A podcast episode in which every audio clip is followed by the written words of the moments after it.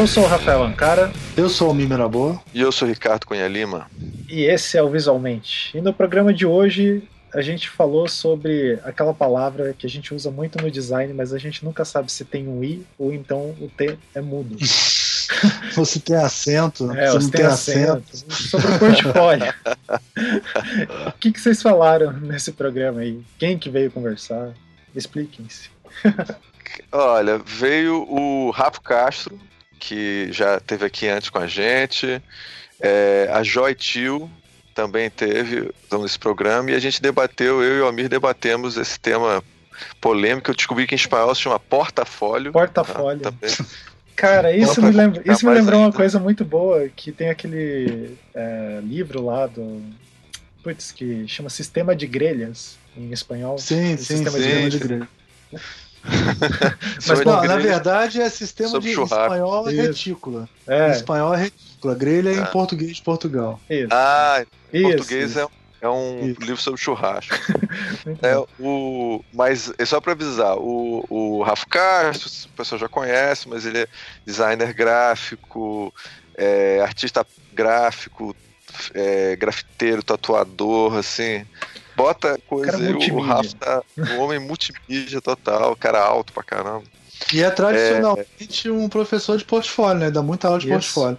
E, e a Joy também, né? A Joy, ela deu aula de portfólio muito tempo na PUC, ela tem até a- o mestrado dela foi sobre isso, então é, é gente que entende da- do assunto, entendeu? Exatamente. Gente que entende. E é, é tipo o assunto predileto deles, assim, eles adoram falar assim. Muito bom.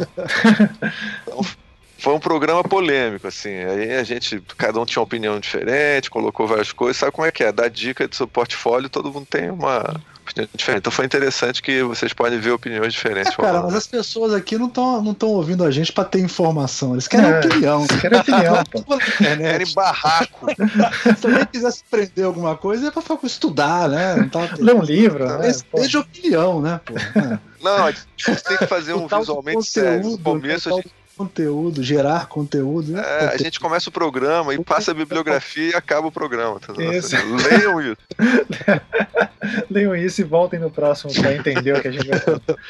É, bom, então, indo para os recadinhos de sempre, é, contribuam com toda essa esse monumento chamado Rede de Podcasts do Anticast a partir de um real, é, um real não, que é um real, não tem nem mais nota de um real, a partir de um dólar lá no, no Patreon, ou então lá pelo Catarse, vejam lá no, no site do Anticast certinho como que faz De preferência o Catarse, né? De Isso, de preferência o Catarse para pagar menos imposto e essas coisas. Não, a gente não está sonegando imposto, a gente quer pagar menos IOF, só isso. Catarse. É, e isso contribui para a gente conseguir manter a edição dos programas e N outras coisas. Bom, é, hoje vai ser uma introdução bem curta, eu acho que é isso. Inclusive, o Felipe tá fazendo introduções maravilhosas. Ele fez Não, uma ótima. é um- introdução. é, é Felipe é feio. um, um gênio da- das edições. Gênio da- Um gênio incompreendido das edições. Ele ainda vai ser muito reconhecido. Bom, então acho que é isso. Mais alguma coisa? Não, né? Acho que tá bom. Vamos lá que o programa é Não, grande. é, a fase. Felipe é um gênio. Não, Felipe é um gênio. Fiquem com o programa. Felipe é um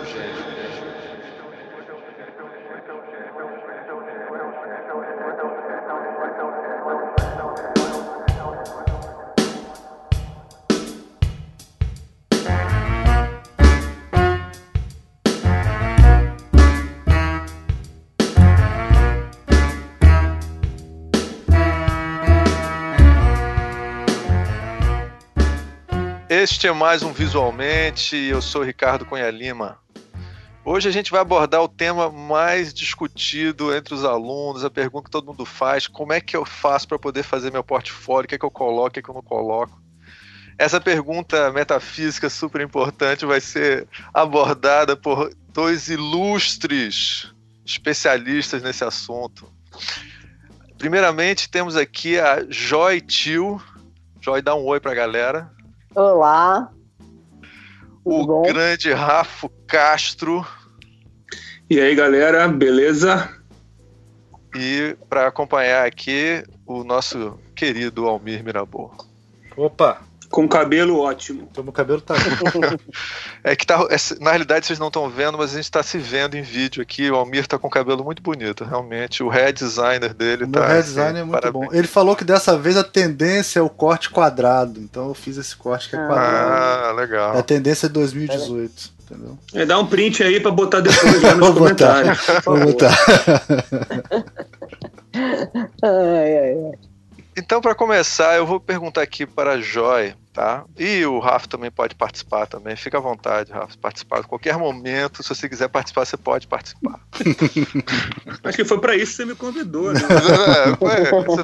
é, é sempre assim. beleza. Então, a pergunta é a seguinte: vocês acreditam que para fazer um portfólio é necessário estabelecer uma estratégia? Ou colocar o que tem de melhor? Eu tô lendo as perguntas do Almir, tá? Então eu não sei, pela primeira vez. Isso é pergunta de aluno, pô, não é nem minha.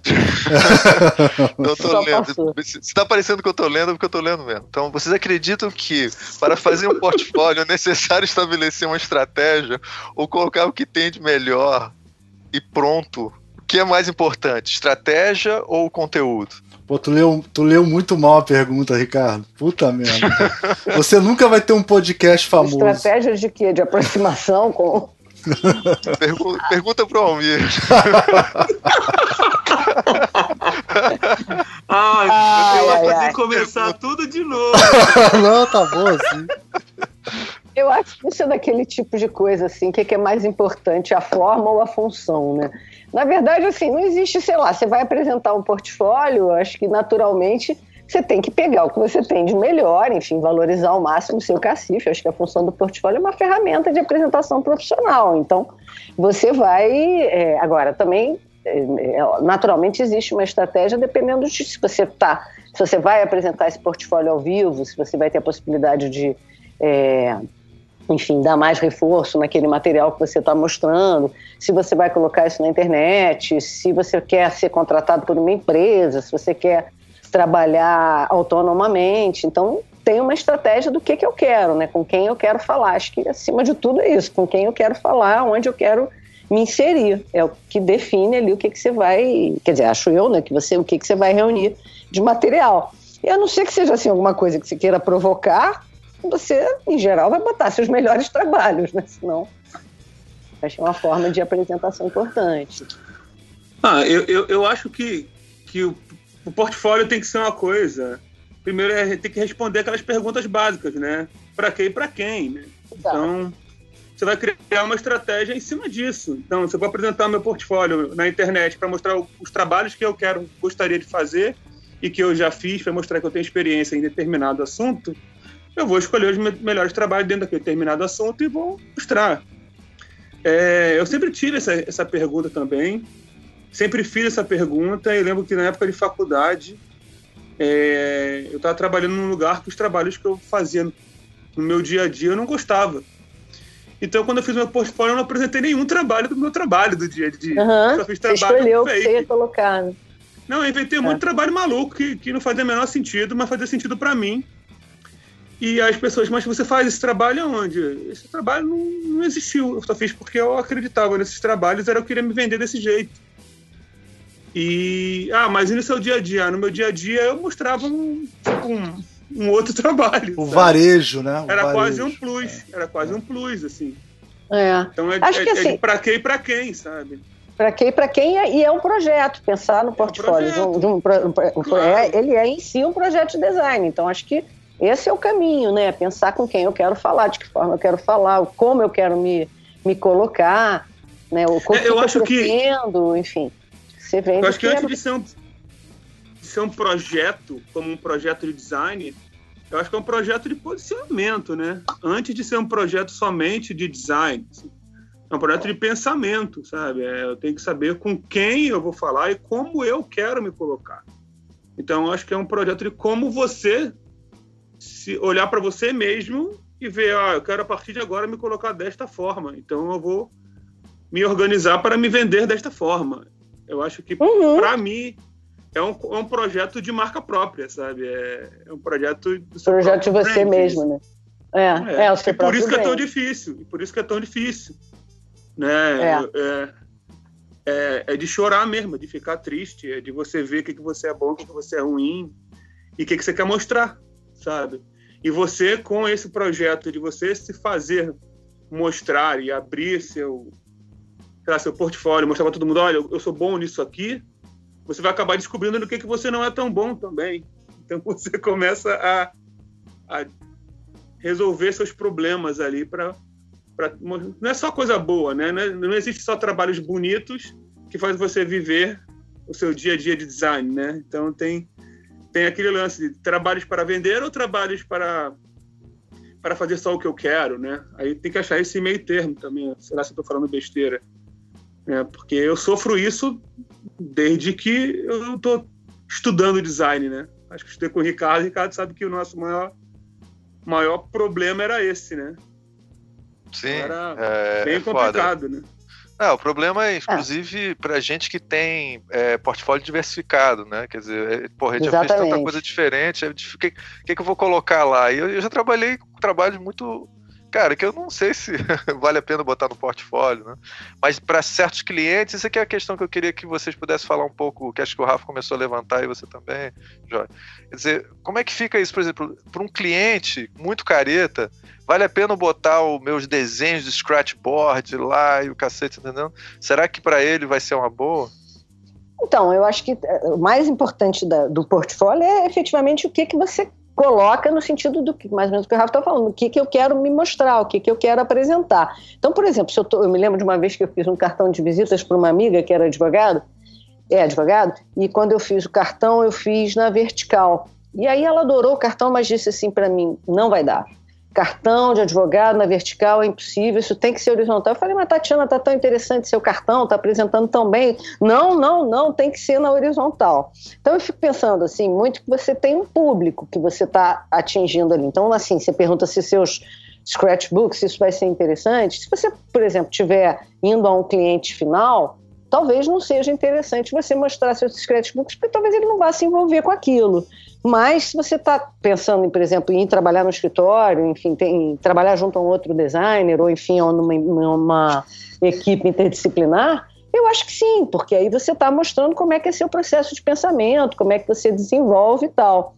Quando o, o Rafa falou ali em cima, eu trabalhava num lugar que eu detestava tudo que eu fazia, não ia mostrar aquilo, porque aquilo eram coisas que eu não, não queria é, passar de mim, né? Você queria mostrar coisas que fizessem. Portfólio é uma coisa que acho que assim a grande função dele é criar uma expectativa em torno do autor do portfólio, né?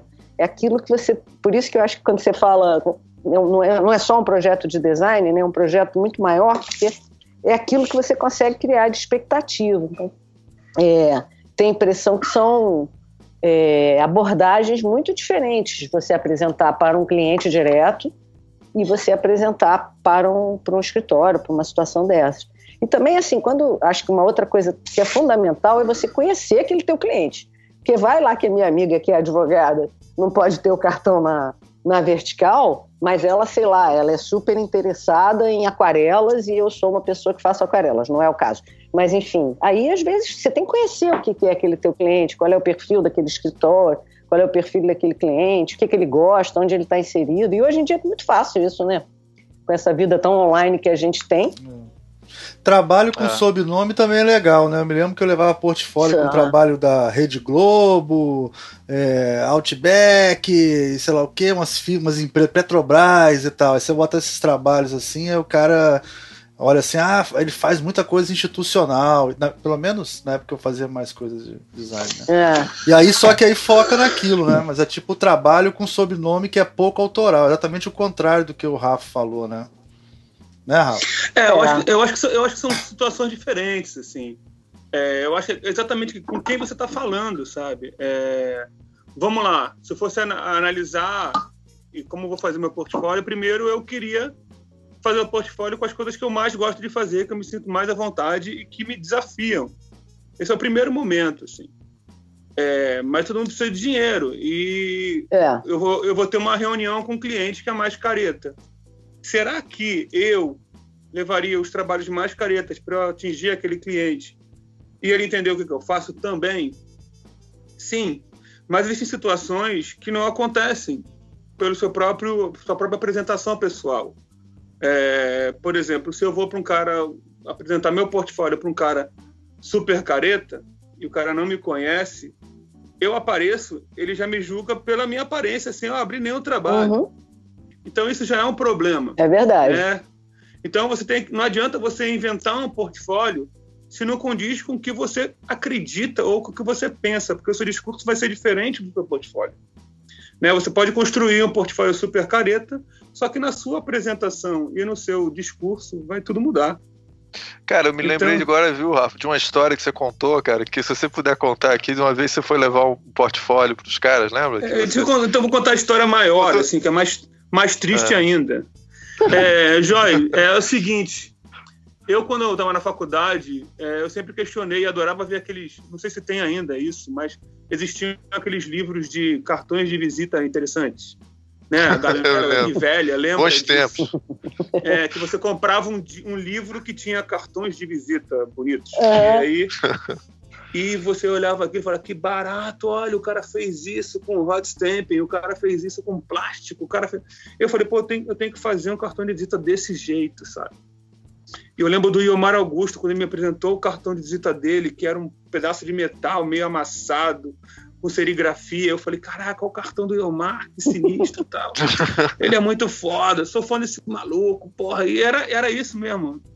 Ele realmente, na minha época, ele, é, é, ele continua, né, um monstro, mas naquela época o cartão dele mexeu comigo. Era, era, um, era um pedaço de metal de uma chapa de, de, de offset que ele botou um adesivo, aí depois ele botou uma serigrafia, eu não lembro direito. É que eu recebi uns dois ou três depois, né? Mas o primeiro que eu recebi era uma, era uma chapa de offset recortada com cantos arredondados assim e tinha um adesivo, né, em volta assim. É... E aquilo mexeu, eu falei, cara, eu tenho que fazer um cartão de visita maneiro também. Aí eu inventei um cartão de visita que era um ticket de metrô. É, eu me lembro, cara. Na eu, época acho era que um ainda tenho porra. Era um ticket de metrô, assim, e, e todo mundo lembrava, não, Rafa, você, pô, você é do cartão irado, tem um ticket de metrô. Até o dia que um professor virou para mim e falou assim, pô, muito legal esse cartão de visita do ticket de metrô, mas se você entregar esse ticket de metrô para um cara que tem muito dinheiro, ele nem vai saber o que que é, porque ele anda de carro, né? É. Aí eu É, falei, isso- é, velho. E eu falei, pô, eu sou muito burro, cara. Eu tô, falando, tô vendendo para mim mesmo, para É. meus amigos e para meus próximos e para as pessoas que, que andam de metrô, assim, sabe? E aí, tanto que hoje é um cartão normal, tipo um cartão de crédito, sacou? Que não faz o menor sentido. Mas, e além disso, teve uma, uma situação quando eu fui procurar um estágio, na época num escritório meio de. Era um escritório de, de, de TI, e Uhum. tinha a área de web design. E na hora eu fui todo. Eu entrei no site dos caras e vi que era um escritório de TI, todo mundo meio arrumadinho e tal. Na época eu tinha uns piercings e na língua, não sei, eu tirei piercing, tirei os brincos e tal. Botei uma roupa de, de, de De gente TI. séria. TI. e, e fui, assim, só que o meu portfólio era uma chapa de metal, assim, presa com rebite. Ela parecia que estava no ferro velho, sabe? É. O meu, meu portfólio. Nem sei onde é que ele tá. E aí, quando eu fui, fui fazer a reunião com os, com os caras que estavam querendo contratar, a gente começou a conversar. Aí os caras já achando meio esquisito, eu com aquela roupa e tal. E quando eu mostrei o portfólio, os caras começaram a rir e falaram assim: Cara, por que você se fantasiou de cara de TI, velho? Você não é de TI, cara. Um portfólio desse se fantasiou assim por quê? Eles falaram: É. Você se fantasiou disso, sabe? Uhum. Então, assim, foi. ah, Tudo bem, eu fui contratado, a gente trocou ideia, ficou amigo, a gente se fala tal, mas é, era um estágio. Mas não, não ia adiantar a mentira, sabe? Não, e acho É, interessante, consegui- Rafa, quando você contou essa história a primeira vez, que eles, eles viraram pra você, você não contou essa parte que é assim, tipo, ih, cara, tem outro cara, tem outro igualzinho, porque eles tinham, eles tinham ve- vendido, botado a É. propaganda, é, uma coisa muito com cara de TI, tá entendendo? E aí começava, É. todo mundo era malucão, mas se vestia de TI porque, não, vamos, né, pro Exato. pessoal de TI. É, tal. todo mundo queria um emprego, né? Queria, É. entrar, né? Sabe? E aí, porrada de exército, malucos vestidos de, de almofadinha. Assim. Todo mundo louco e. É, entendi. Todo mundo tá fantasiado, na verdade, né? Tudo É. fantasiado. Inclusive, meninos lá na época que estavam fazendo a entrevista estavam super casuais, com a roupa super casual. E eu, quando eu olhei, falei, cara, eu não acredito que eu fiz isso, sabe? Eu me senti mal. assim. Mas foi, foi uma porrada na cara isso, entendeu? Então, Uhum. desde então, eu, eu, eu mudei a minha forma, porque o meu portfólio era para ser a minha cara, e ele, desde a capa, era a minha cara. Então, o portfólio é, tipo, físico, né? Por Uhum. mais que eu mandasse os trabalhos via e-mail, no PDF. Mas os portfólio físico era muito o que eu estava pensando, o que eu queria mostrar naquela época. Então, não tinha como esconder. Então, o que eu falo sempre quando alguém pergunta, cara, como é que eu faço portfólio? Eu falei, cara, fala tudo o que você gostaria de fazer, cara. É. Porque se o cara se o cara te contrata porque ele viu nos seu, seus trabalhos um mundo careta, ele vai esperar que você goste de fazer as coisas caretas. E É, eu não sei se é isso, sabe? Eu, tipo, tem uma amiga minha, a Aline, que eu, na época de faculdade, eu ficava brincando com ela que ela gostava muito de fazer relatório anual. Eu falava, você é louca. Ela, eu amo fazer isso tal. E o portfólio dele era, era basicamente isso. Eu olha que maravilhoso. Se o cara precisa de uma pessoa assim, ela é a pessoa certa. O cara não precisa nem pensar. é. Então, eu acho que é meio que comer etapas, sabe? Pro, É, pro você falou uma-. É. Você falou uma coisa interessante, né? Tem gente, é, ela, nessa sua amiga, na verdade, tinha um portfólio bastante específico, né? Então, assim, a Sim, possibilidade dela achar uma coisa que também seja bastante específica. Você é uma pessoa que tem interesses muito amplos, né? Assim, eu também me sinto assim, eu gosto de muita coisa, muita coisa diferente.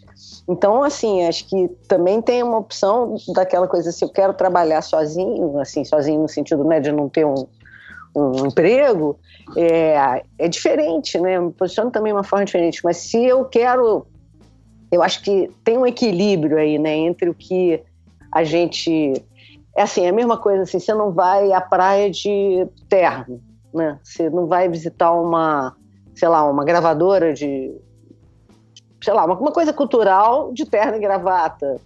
Mas você também vai à praia de biquíni, sabe? Assim, eu acho que é um pouco você se preparar para aquele lugar que você está, sabendo que você não vai deixar é, perder a sua identidade, as suas características.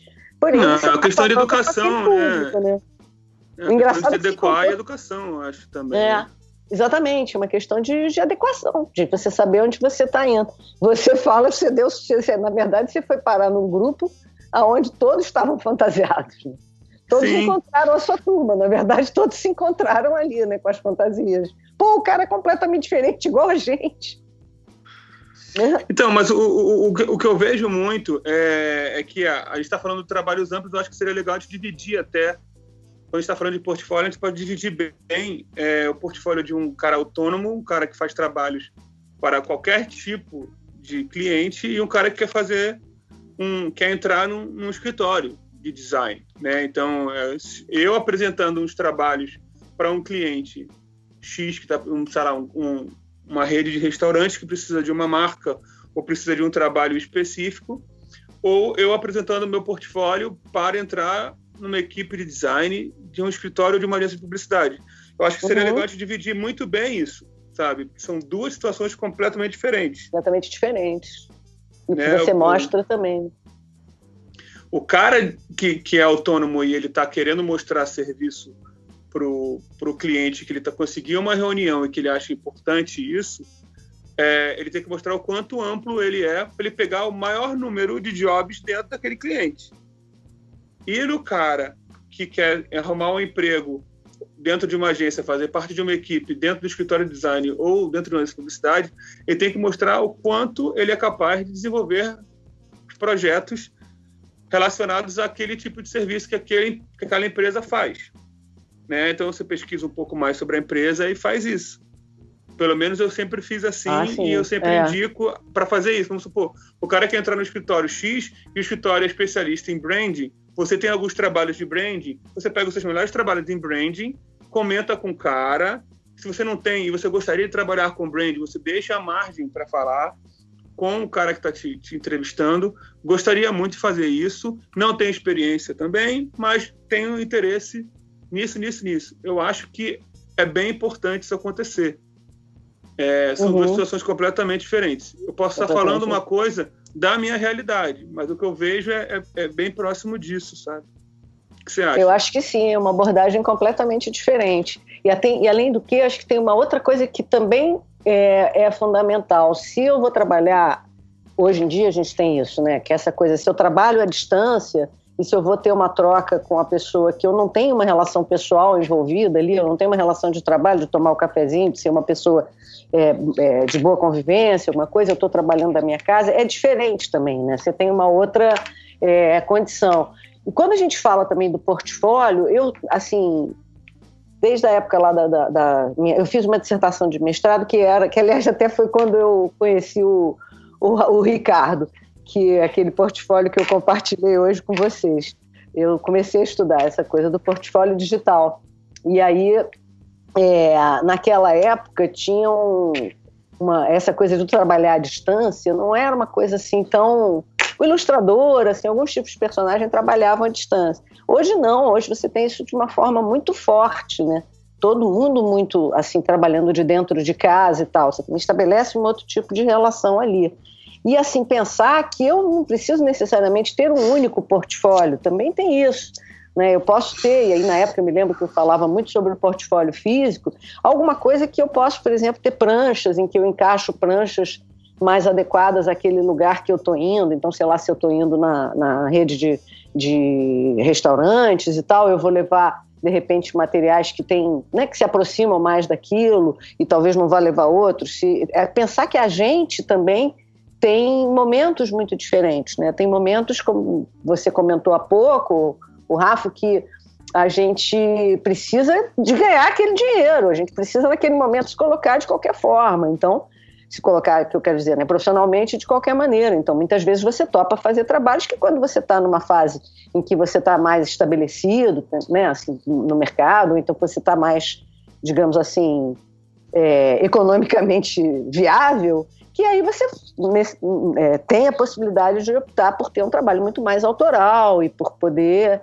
explorar talvez mais é, características é, sejam exclusivamente suas. Acho que é tem que se preparar para que, quem você está falando. Acho que isso é fundamental mesmo. E agora tem um lance também do, do, da, do online, né? As pessoas, independente é. de estar preparado ou não, você tem que estar preparado. As pessoas já estão vendo o seu trabalho rolando, sabe? É. é eu fico brincando que eu, eu fiz um, meu portfólio online uma vez.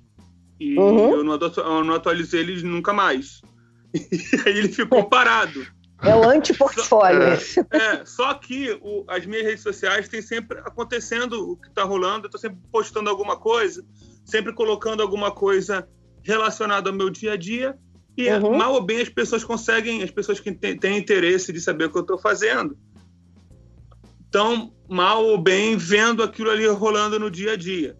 Tem umas é. situações que eu acho engraçadas. Tipo, eu estava conversando com alguém essa semana que, por exemplo, se no Brasil, né, se alguma pessoa atualiza o portfólio dela, ou no Behance, ou no, no LinkedIn, bota alguma coisa diferente no LinkedIn, é porque ela está de saco cheio do emprego. É isso mesmo, quando tem um movimento Então, até então, se ela está tranquila, o LinkedIn dela está parado, o portfólio dela está na boa. Aí ela encheu o saco do emprego, pô, velho, mexeu no LinkedIn, todo mundo descobriu.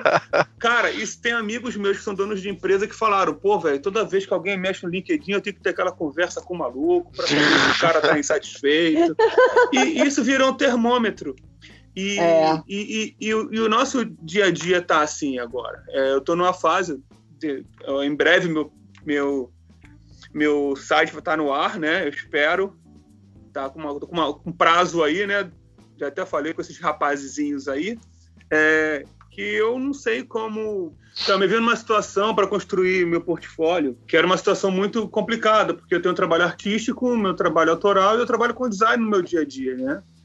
E chegou um momento que eu, comecei a perceber que tinham pessoas que me conheciam pelo meu trabalho autoral, mas que não sabiam que eu trabalhava com design.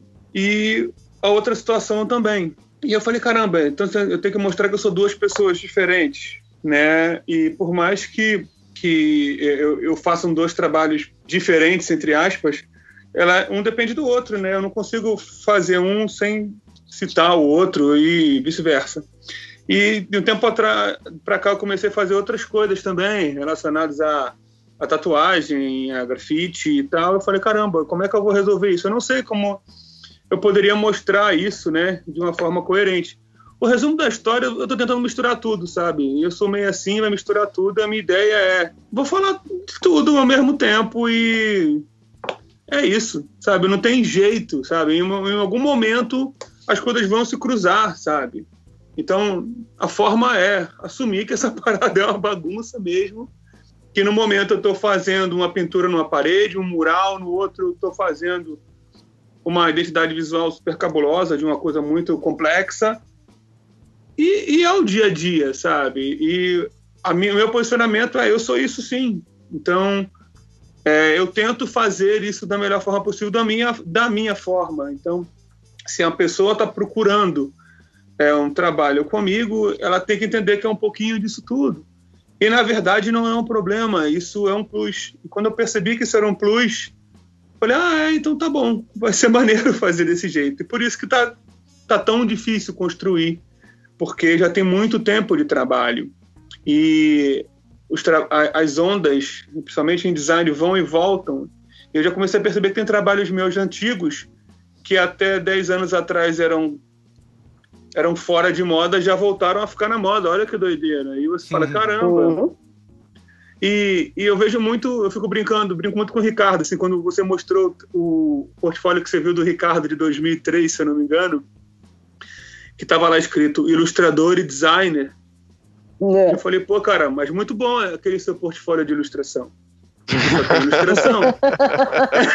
então, é, ele é designer de é informação, mas o portfólio é de ilustração, cara. Mas naquela época acho que ainda nem era. Entende? Então, assim, tem essa, essa, essa brincadeira, né, que a gente sabe como é que funciona isso, né? E, e eu brinquei falando com o Paulo Botelho, do Estúdio Ícone, a gente falou esse final de semana aí, nessa semana agora que rolou, ele estava falando sobre portfólio, falando sobre o Behance e tal. É, ele falando, mas cara, é, quando o cara é ilustrador mesmo, ele só bota ilustração. Às vezes, eu fico pensando, pô, eu só posso contar com ele para ilustração, né? Então não vou falar, falar com ele, não, sabe? Ou então, pô, o cara é tão bom, tão bom que eu vou chamar ele porque ele vai ser bem focado. Então, assim, depende do cara que está esperando, sabe? Depende do outro lado também. Então, uhum. é muito complicado. Você tem que estudar um pouco o outro lado também para ver como é que vai ser. Como eu antes eu pensava que eu tinha que dividir, hoje não, acho que eu tenho que somar. E no meu caso, é. eu acho que somando acrescenta. Não sei para você, Joy, mas no meu caso eu, eu tento acrescentar agora. É... Já deixa eu só falar uma ah. coisa, já que ele falou do, do portfólio e você levantou esse negócio. Ih, naquela vai época. se defender. não vou me defender, não, defender. porra, deixa eu. É seguinte, não, já ficou época... incomodado, já ficou incomodado. Do que, que eu tava falando mesmo? Viu? Nada, você falou que Era mentira. Não, é o hum. seguinte, o, o, naquela época eu só queria pegar, naquele momento eu só queria, era um portfólio feito para pegar frila fora do Rio é, de ilustração. Mas como eu era, era um, é, eu, eu, eu queria que o pessoal soubesse que eu era designer, para eventualmente no diálogo e tal, o pessoal entender que, porque eu acho o seguinte, uma coisa que eu notei que ilustrador é muito difícil, cara, é, muitos ilustradores difíceis eles entenderem o que, é que as outras pessoas fazem. Ele faz a parada dele como se estivesse no vácuo, assim. Entendeu?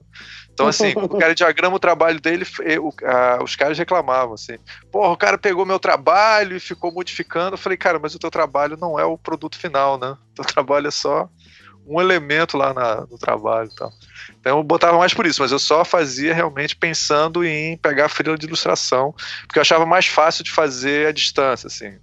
Eu achava mais fácil de design se eu estivesse mais perto. Mas isso era uma coisa minha 10 anos atrás.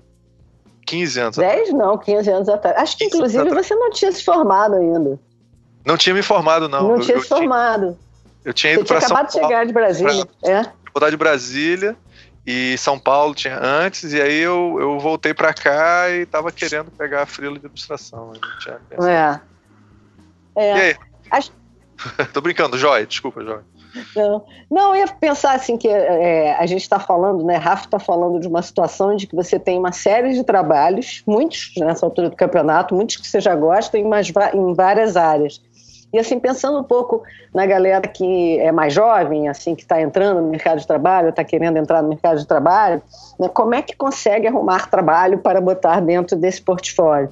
E aí o Almira, há um tempo atrás, falou uma coisa que era essa ideia de que trabalho com sobrenome é um trabalho que chama muita atenção, né? E que, enfim, é interessante quando você tem empresas né, de porte lá no seu portfólio, mas, assim, muitas vezes eu me lembro de uma história também que era muito engraçada. O cara tinha feito um letreiro para um boteco na Tijuca, se eu não me engano, e era um letreiro da Coca-Cola. Quando a Coca-Cola. De vez em quando eles fazem isso, né? Adotam o bar e fazem aquela, sim, aquele letreiro sim. luminoso. Então o cara tinha feito o letreiro da Coca-Cola. E era um garoto novíssimo que apareceu procurando trabalho. Eu falei, mas você fez um trabalho para Coca-Cola? Puxa, que bacana. Aí, não, era um letreiro. Aí eu me lembro que assim, cara, você pode ter feito alguma coisa para a Coca-Cola, mas você escreve lá desenvolvimento de letreiro para o bar, não sei aonde, cujo financiador era a Coca-Cola, qualquer Sim. coisa do gênero. Assim, ter sempre a preocupação de mostrar, assim, não, não é uma coisa do mal você ter feito trabalho em grupo. Não é estranho, muito pelo contrário. Um designer sempre a gente, é, ainda mais quando você está procurando trabalho no escritório de design, pensar que é, o mais natural é que o design dos projetos sejam é, multidisciplinares, né? muitas vezes interdisciplinares, colaborativos, alguma coisa assim. Então a gente faz parte de equipes. É interessante você mostrar um trabalho que é muito maior do que você tenha desenvolvido, porém dizer eu fui responsável pela parte tal. Mostra também a capacidade de trabalhar em equipe, de desenvolver um trabalho.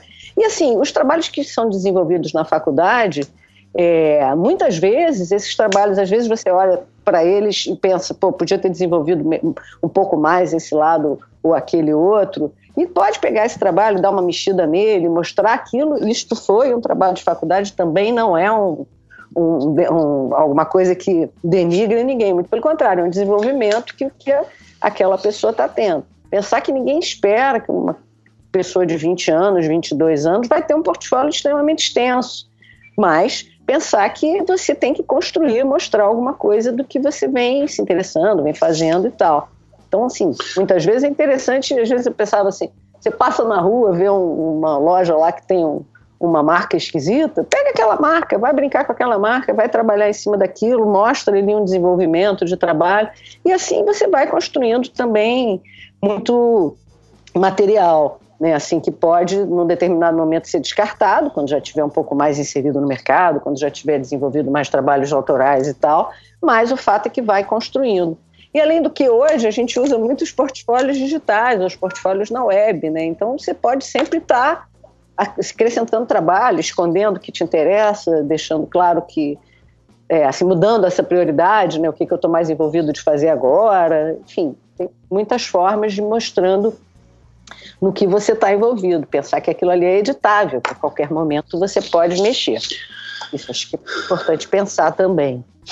É, eu queria que vocês falassem um pouquinho então da se vale a pena então, pessoal, hoje em dia ter portfólio físico, se vale mais a pena trabalhar ter o portfólio no Behance, o que que é, o que que vocês acham que é, é botar tudo no Instagram? Como é que é? Como é que vocês acham que tem que ser a abordagem hoje para um, alguém que está começando, especialmente se alguém que estiver entrando agora no mercado, assim? Eu posso posso começar? Claro. É, eu acho que, que, que, que o, o para mim o importante é o seguinte, é, vamos lá, vamos ver como é que funciona isso no dia a dia, né? É, um exemplo bobo, assim, você pediu hum. uma indicação, aconteceu essa semana comigo, assim, pede uma indicação e aí o, o candidato manda o portfólio online para você, seja ele um PDF que está online dentro do Isurium de alguma coisa, ou manda o Behance, ou manda, sei lá, uma plataforma qualquer para você visualizar o portfólio dele e você vê o currículo. E depois disso você fala, pô, legal, achei interessante e quero marcar um papo com ele, quero conhecer esse cara. É... E aí a pessoa vai, te, te, você te responde e-mail, você marca a reunião, é ok. Eu acho interessante o candidato ou a candidata perceber como é que funciona o dia a dia, ou se não funciona, cabe a gente que tem um pouco mais de experiência explicar, é o dia a dia de um cara que vai ver o seu portfólio tem um monte de projeto rolando, tem um monte de reunião para acontecer. O dia dele funciona naturalmente, tá? Você vai ser mais um, uma vírgula dentro, uma pausa dentro do dia a dia desse cara. E você tem que estar mais preparado possível para ter esse papo com essa pessoa, porque às vezes a pessoa pode ter 15 minutos dentro do dia dela uhum. para conversar com você, né? Então vamos supor, é, eu vou ter uma reunião, eu tenho uma reunião com, com, um candidato e vamos supor que no meu escritório é uma sala onde tem todo mundo junto, aqueles escritórios todos abertos e o único momento que eu vou ter, o único lugar que eu consigo falar com o candidato é numa salinha onde não tem um computador, que o meu desktop está lá no, na minha mesa, eu não tenho um notebook, e o meu computador está lá em cima e eu desço para essa salinha para ter esse contato com esse candidato. Aí o, o, candidato entra na salinha, que é super opressora, né? normalmente uma sala super opressora, Sim. o cara já está nervoso, já está super preocupado, ele quer mostrar o melhor dele dentro daquela reunião, ele não conhece direito o cara que vai conversar, ou a pessoa que vai conversar com ele. Já é super opressor aquilo. E quando os dois sentam, falei aí, tudo bem? É... Pô, mostra aí seu portfólio. Aí o, aí o candidato fala, eu te mandei no e-mail, você viu? Aí você fala, eu vi. Então, meu portfólio é aquele. Então você está numa sala olhando para ele e ele fala, pô, eu vi, cara, mas eu não lembro. E, e fica aquela situação constrangedora, porque, cara, imagina se você tá o dia inteiro vendo um monte de trabalho e você vai lembrar do trabalho do garoto, sim, ou da menina, legal, você lembra de alguns, uns dois ou três, mas como é que você vai conversar com ele sobre o trabalho? Então, é, necess, é necessário ter um portfólio físico? Nesse momento eu falo, não. Mas se ele tiver, se ele for um cara sagaz, nem que saque o telefone e mostre no telefone mais, é interessante para você aumentar o contato com aquela pessoa que te deu um, te chamou para bater um papo e você conversar com ela. Então você tem que conversar com ela e ter algum assunto. Você não vai falar sobre o seu dia com a pessoa. Então, se você mostrou o trabalho, você vai comentar sobre o trabalho e ela vai comentar como é que é o seu processo de criação com ela, em cima de alguma referência visual que você produziu. Aí minha resposta sobre é necessário ter um portfólio físico? Nesse caso, é necessário ter alguma coisa para o cara ver, para vocês terem um assunto para falar.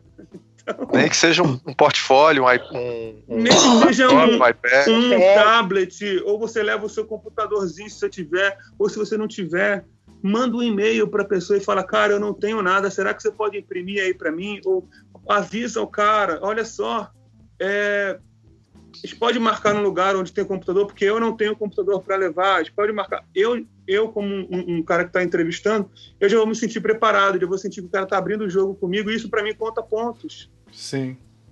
Eu acho que também tem a ver com a materialidade um pouco, né, Rafa? No meu caso, meu portfólio sempre foi muito puxado para coisa de produção gráfica, né? Como é que eu vou mostrar uhum. pro cara que o negócio foi impresso em prata, entendeu? Ou que Não, mas amigo, tem uma textura assim, especial, né? Eu digo normalmente assim, a gente tá falando quando for a gente tá falando de moleque, sabe? Eu sei, eu sei, mas eu tô falando assim, se tiver um trabalho em que isso é importante, né? Alguma coisa claro, material é, é importante, você tem que levar, não tem jeito, né? Sei lá. Uma capa de livro é. que tem, sei lá, uma faca, alguma coisa que é difícil mostrar na foto, ou qualquer coisa assim, né? Você é, esse é um caso, você, você fez uma capa de livro e aí tem uma dobra especial e todo mundo fica impressionado. Uma laminação, um sei lá o que. É, é mas isso obviamente Com que certeza. não é para quem está começando. Né? É. Não, mas às vezes você tem até quem fez o próprio livro, né? Você tem a oportunidade de estar com o teu impresso ali na mão, mostrando todas aquelas Sim. características. Tem coisas, às vezes a pessoa tem, é, é, trabalha com produto, enfim, quer mostrar um detalhe de acabamento, alguma coisa assim. Então tem momentos que ele, às vezes não é nem só o portfólio, às vezes é legal você ter complementares, né? Os exemplares. É, o, o, que eu quis dizer era, era para a galera que não para a galera que não tem, tipo, vamos supor, um cara é um aluno, ele está procurando um estágio. Sim. Ele não tem um grana para produzir o portfólio dele, sabe? Sim. A única uhum. forma dele viabilizar aquilo é botando aquilo online. Não tem problema nenhum isso. Só que ele tem que mostrar isso.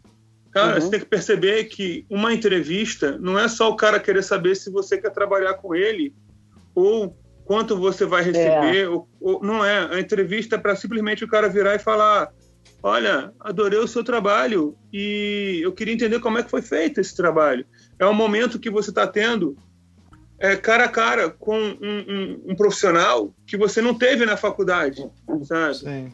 e, Aham. e você conversar com ele e o cara vai abrir, abrir e falar, olha, a pessoa vai falar, eu acho mais interessante você fazer desse, desse jeito. Você pode até pegar, pegar até dicas com, com essa pessoa. Aí você perdeu uma oportunidade, sabe, de, de mostrar o seu trabalho, o ínfimo que seja, seria uma página, mas você conseguiu mostrar e conseguiu conversar com ele e tirou alguma coisa interessante para sua vida naquilo ali. E só que isso tem acontecido demais. Tá? Isso é uma coisa que tem acontecido demais. As pessoas estão esperando que que o cara que está entrevistando lembre dos trabalhos de todo mundo. É, Essa é É. foda. É. Isso acontece muito em entrevista da minha pós também, cara. O cara chega lá e aí ele. Eu... Pô, eu faço 10 entrevistas num dia, né, cara? Vou lembrar de portfólio. Como é que você vai lembrar, é cara? possível, né? Imagina, a gente atualmente não consegue lembrar nem do que fez há três segundos Exatamente. atrás. Você abre o celular para fazer um negócio, faz 500 outras coisas É. até que você chegue naquilo. O nível de desconcentração, né, seja do, do candidato, do candidato, do empregado, do futuro empregador ou do escritório de design que ele tenha visitado. É impossível a pessoa considerar que vai Ah. chegar lá, ainda mais assim, né, quando é mais jovem ainda, que você tem mais preocupação, né, mais, mais medo, assim, você não tem aquela experiência, você chegar lá completamente vendido e perguntar, e aí, como é que foi o final de semana? Não, e- É impossível, né? Não, e Eu não acabei é falar, Rafa, que eu não te é falar uma vergonha parada. nenhuma. Não. Não é vergonha nenhuma você mandar um e-mail de volta. É, eu tenho colocado nos e-mails, sempre, "Ó, se puder, traga alguma coisa para eu dar uma olhada. É. E não é vergonha nenhuma falar, cara, eu não tenho grana para fazer isso. Será que eu posso é, é, é, levar alguma coisa digital? Será que eu posso. Sabe? Aí eu, como o cara que está entrevistando, vou me preparar um pouco mais. Qualquer pessoa iria se pre- preparar um pouco mais Claro. se realmente quer fazer entrevista com a pessoa. Tem uma Sabe, parada que é- eu achei interessante, Rafa, que você falou, que é o seguinte: nem toda entrevista vai ser para você conseguir emprego, tá? Assim, não só porque você não vai conseguir emprego, mas aí. Exatamente. Só. Cara, vai lá para conhecer esses caras, tá entendendo? Quem é o diretor de arte da revista que você gosta mais, ou da publicação? ou do- Você vai conhecer os diretores de arte. Teve muitas vezes que eu fui, cara, conheci o diretor de arte da, da Veja, foi super interessante, o cara, uma pessoa super interessante, e aquilo foi rico. O cara queria me contratar, mas não tinha como porque meu portfólio não encaixava, mas foi interessante. Isso pode ser uma troca interessante de carreira para você. Você não acha que você. Não. Eu acho que é total. Eu acho que é, que é isso, sabe? E pode dar até umas dicas, assim, lance de trocar ideia mesmo. É eu sempre falei isso, acho que é o mais importante. E agora a gente tem um, muitos, muitas formas de trocar essa ideia, inclusive antes de, de ter uma entrevista, sabe? É, muitas das pessoas respondem um Facebook, um, um direct do, do Instagram, alguma coisa assim. E tem os caras que não respondem mesmo. Tenta sorte, cara. Tenta sorte. É. Claro. Com certeza, mas pensar também, a gente está falando nesse caso daquele, daquele portfólio que você vai no escritório de design ou numa, ou numa agência, enfim, uma coisa nesse sentido do, do buscar um emprego. Não exatamente um emprego, mas pelo menos um estágio, um contato, né, conhecer mais aquele escritório. Eu acho que todo mundo devia visitar escritórios, conhecer processos de trabalho, de designers das várias áreas. Acho que isso sempre é muito positivo. E também pensar uma coisa que às vezes o cara nem tem mesmo, a pessoa nem tem mesmo um portfólio físico pela pela natureza do que faz, né? Então, outro dia, Claro. por exemplo, eu, eu fui fazer um, eu tive que fazer um portfólio físico para uma coisa que eu participei. Quando eu fui fazer esse portfólio, eu pensei, caramba, como é que eu vou botar um monte de coisas, sei lá, que é intervenção urbana, que é site, que é isso, que é aquilo, num portfólio físico. Eu não tinha nem esse material, assim, fisicamente, que eu tenho, né, são registros, fotos, isso aqui, podia botar. Aí eu peguei e fiz um portfólio físico, simplérrimo, papel 120 gramas, branco, imprimi aqui em casa na impressora com uma qualidade bacaninha, fiz lá uma costura japonesa para ficar mais bonitinho e fiz QR codes nas todas as páginas em que o material mesmo, que é a essência daquele trabalho, na verdade não estava naquele portfólio, estava no que estava online.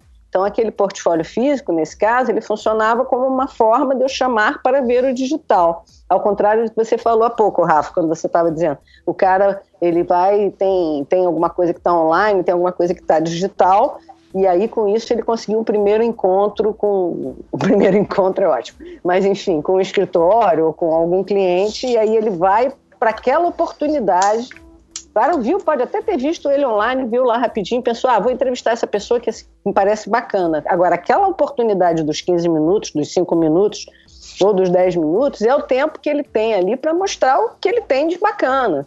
Né? Então, Sim. não só do trabalho ali, daquele portfólio que, tudo bem, no telefone é meio cruel, né? Ele pode, pelo menos, sei lá, tentar levar Sim, uma mas... tablet emprestado, um, um, alguma coisa assim, mas assim que ele mostre toda essa parte, né, assim, de brilho nos olhos, de vontade de trabalhar naquele lugar, de que é o que é a grande vantagem que a gente tem quando a gente apresenta alguma coisa ao vivo, né, seja digital, seja é, impresso, seja, enfim, exemplares e tal. Quando você apresenta ao vivo, você conta com você mesmo para dar toda aquela argumentação do que você está.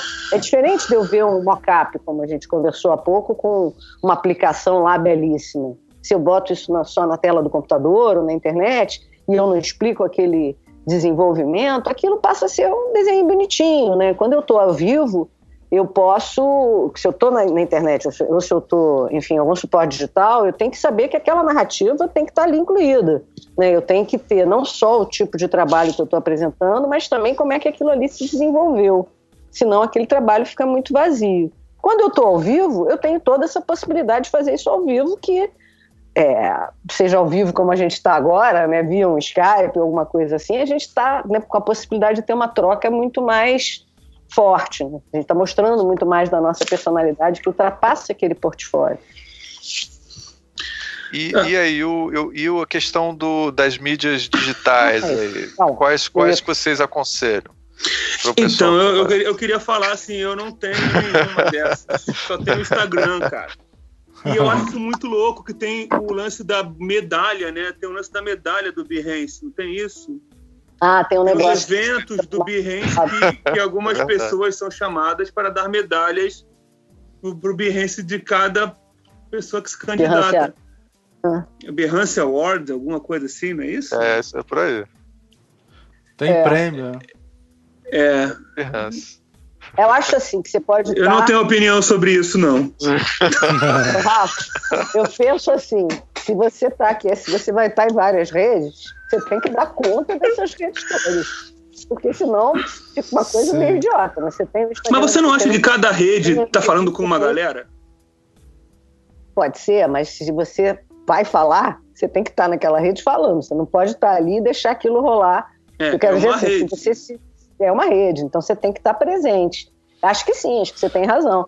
Agora, acho que tem as, as redes que vão ficando mais na moda, né? Agora o Instagram está sendo utilizado muito com essa história do negócio do filminho, dos stories, e aí a pessoa usa aquele story para apresentar um trabalho, você vai ver aquele trabalho depois não acha mais porque a pessoa botou naquele negócio que sai um dia. Então é uma efemeridade, assim, tão radical que muitas vezes você não consegue nem ver o trabalho da pessoa. Mas tem pessoas que têm usado o Instagram como pegam essas mesmas stories e fazem aqueles é, sub-itens, né, os favoritos, alguma coisa sim, assim. Sim, os destaques. Você, os destaques, é, que você tem a possibilidade de acompanhar. Acho que o Instagram ele é interessante, às vezes, muito para você mostrar como você está desenvolvendo alguma coisa, né? Você mostrar, sei lá, se é um trabalho que tem uma locação, ou se tem um desenvolvimento que você está fotografando, por exemplo, um processo de ilustração, fotografando, fazendo um processo de ilustração que é em várias partes, e você registra aquilo. Tem uma coisa que é, talvez também fale mais com designers, né, do que com um cliente é, é. potencial. Pensar sobre isso também. Esse cliente potencial vai estar tá lá brincando no Instagram e vendo. É, é, era esse ponto que eu queria que eu queria chegar, assim, é que se cada se cada cada ferramenta, né, cada mídia dessa, cada canal desses falam com determinadas pessoas, tem que saber realmente com quem você quer falar. Então, por exemplo, o, o, o Behance, eu acredito que ele fala mais com o mundo da publicidade, com o mundo do design, né? É, como eu falei do LinkedIn, as pessoas também estão ligadas que, que você acrescentou alguma coisa no LinkedIn lá é que está insatisfeito. Então, existe esse comportamento de você se ligar no que está acontecendo. Tipo, tem amigos meus que, que são donos de escritório Porque antes deles abrirem um e-mail, eles abrem o Behance para ver quem se movimentou, sabe? Olha. Ah. Então, então assim, é, quem botou trabalho novo, tem uma galera muito de, de foto, de, de, tratamento de fotos, e a galera de publicidade, direção de arte, tá, trabalha muito com o Behance também, porque o Behance tem o lance dos comentários.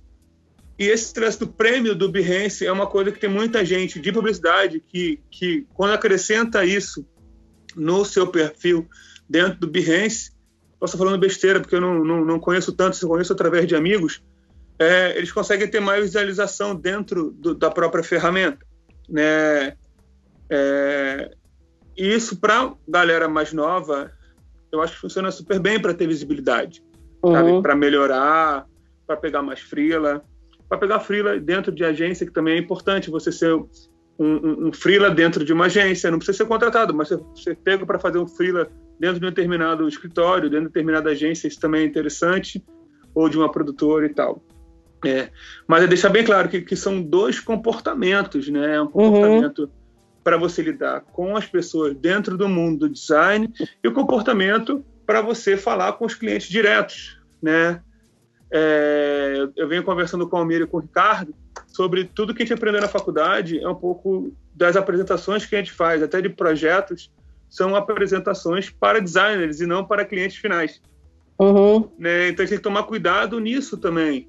E, tipo, é interessante você apresentar, quando você fala que você é um cara muito bom em criação de identidades, criação de, uns, de projetos de branding, é, para quem você está falando? Com outras pessoas que querem fazer, é, buscar seus trabalhos de branding ou para uma agência que querem te chamar para você fazer parte da equipe, sabe? São e eu acho uhum. que essa apresentação são bem diferentes, são duas apresentações diferentes. É, eu lembro que quando eu comecei a fazer meu portfólio, voltando àquele assunto de, de ah, eu sou um cara muito novo e eu não tenho portfólio, vou botar os clientes mais importantes. Clientes tipo Coca-Cola, porque eu fiz o letreiro da Coca-Cola para o barzinho do seu não sei o quê.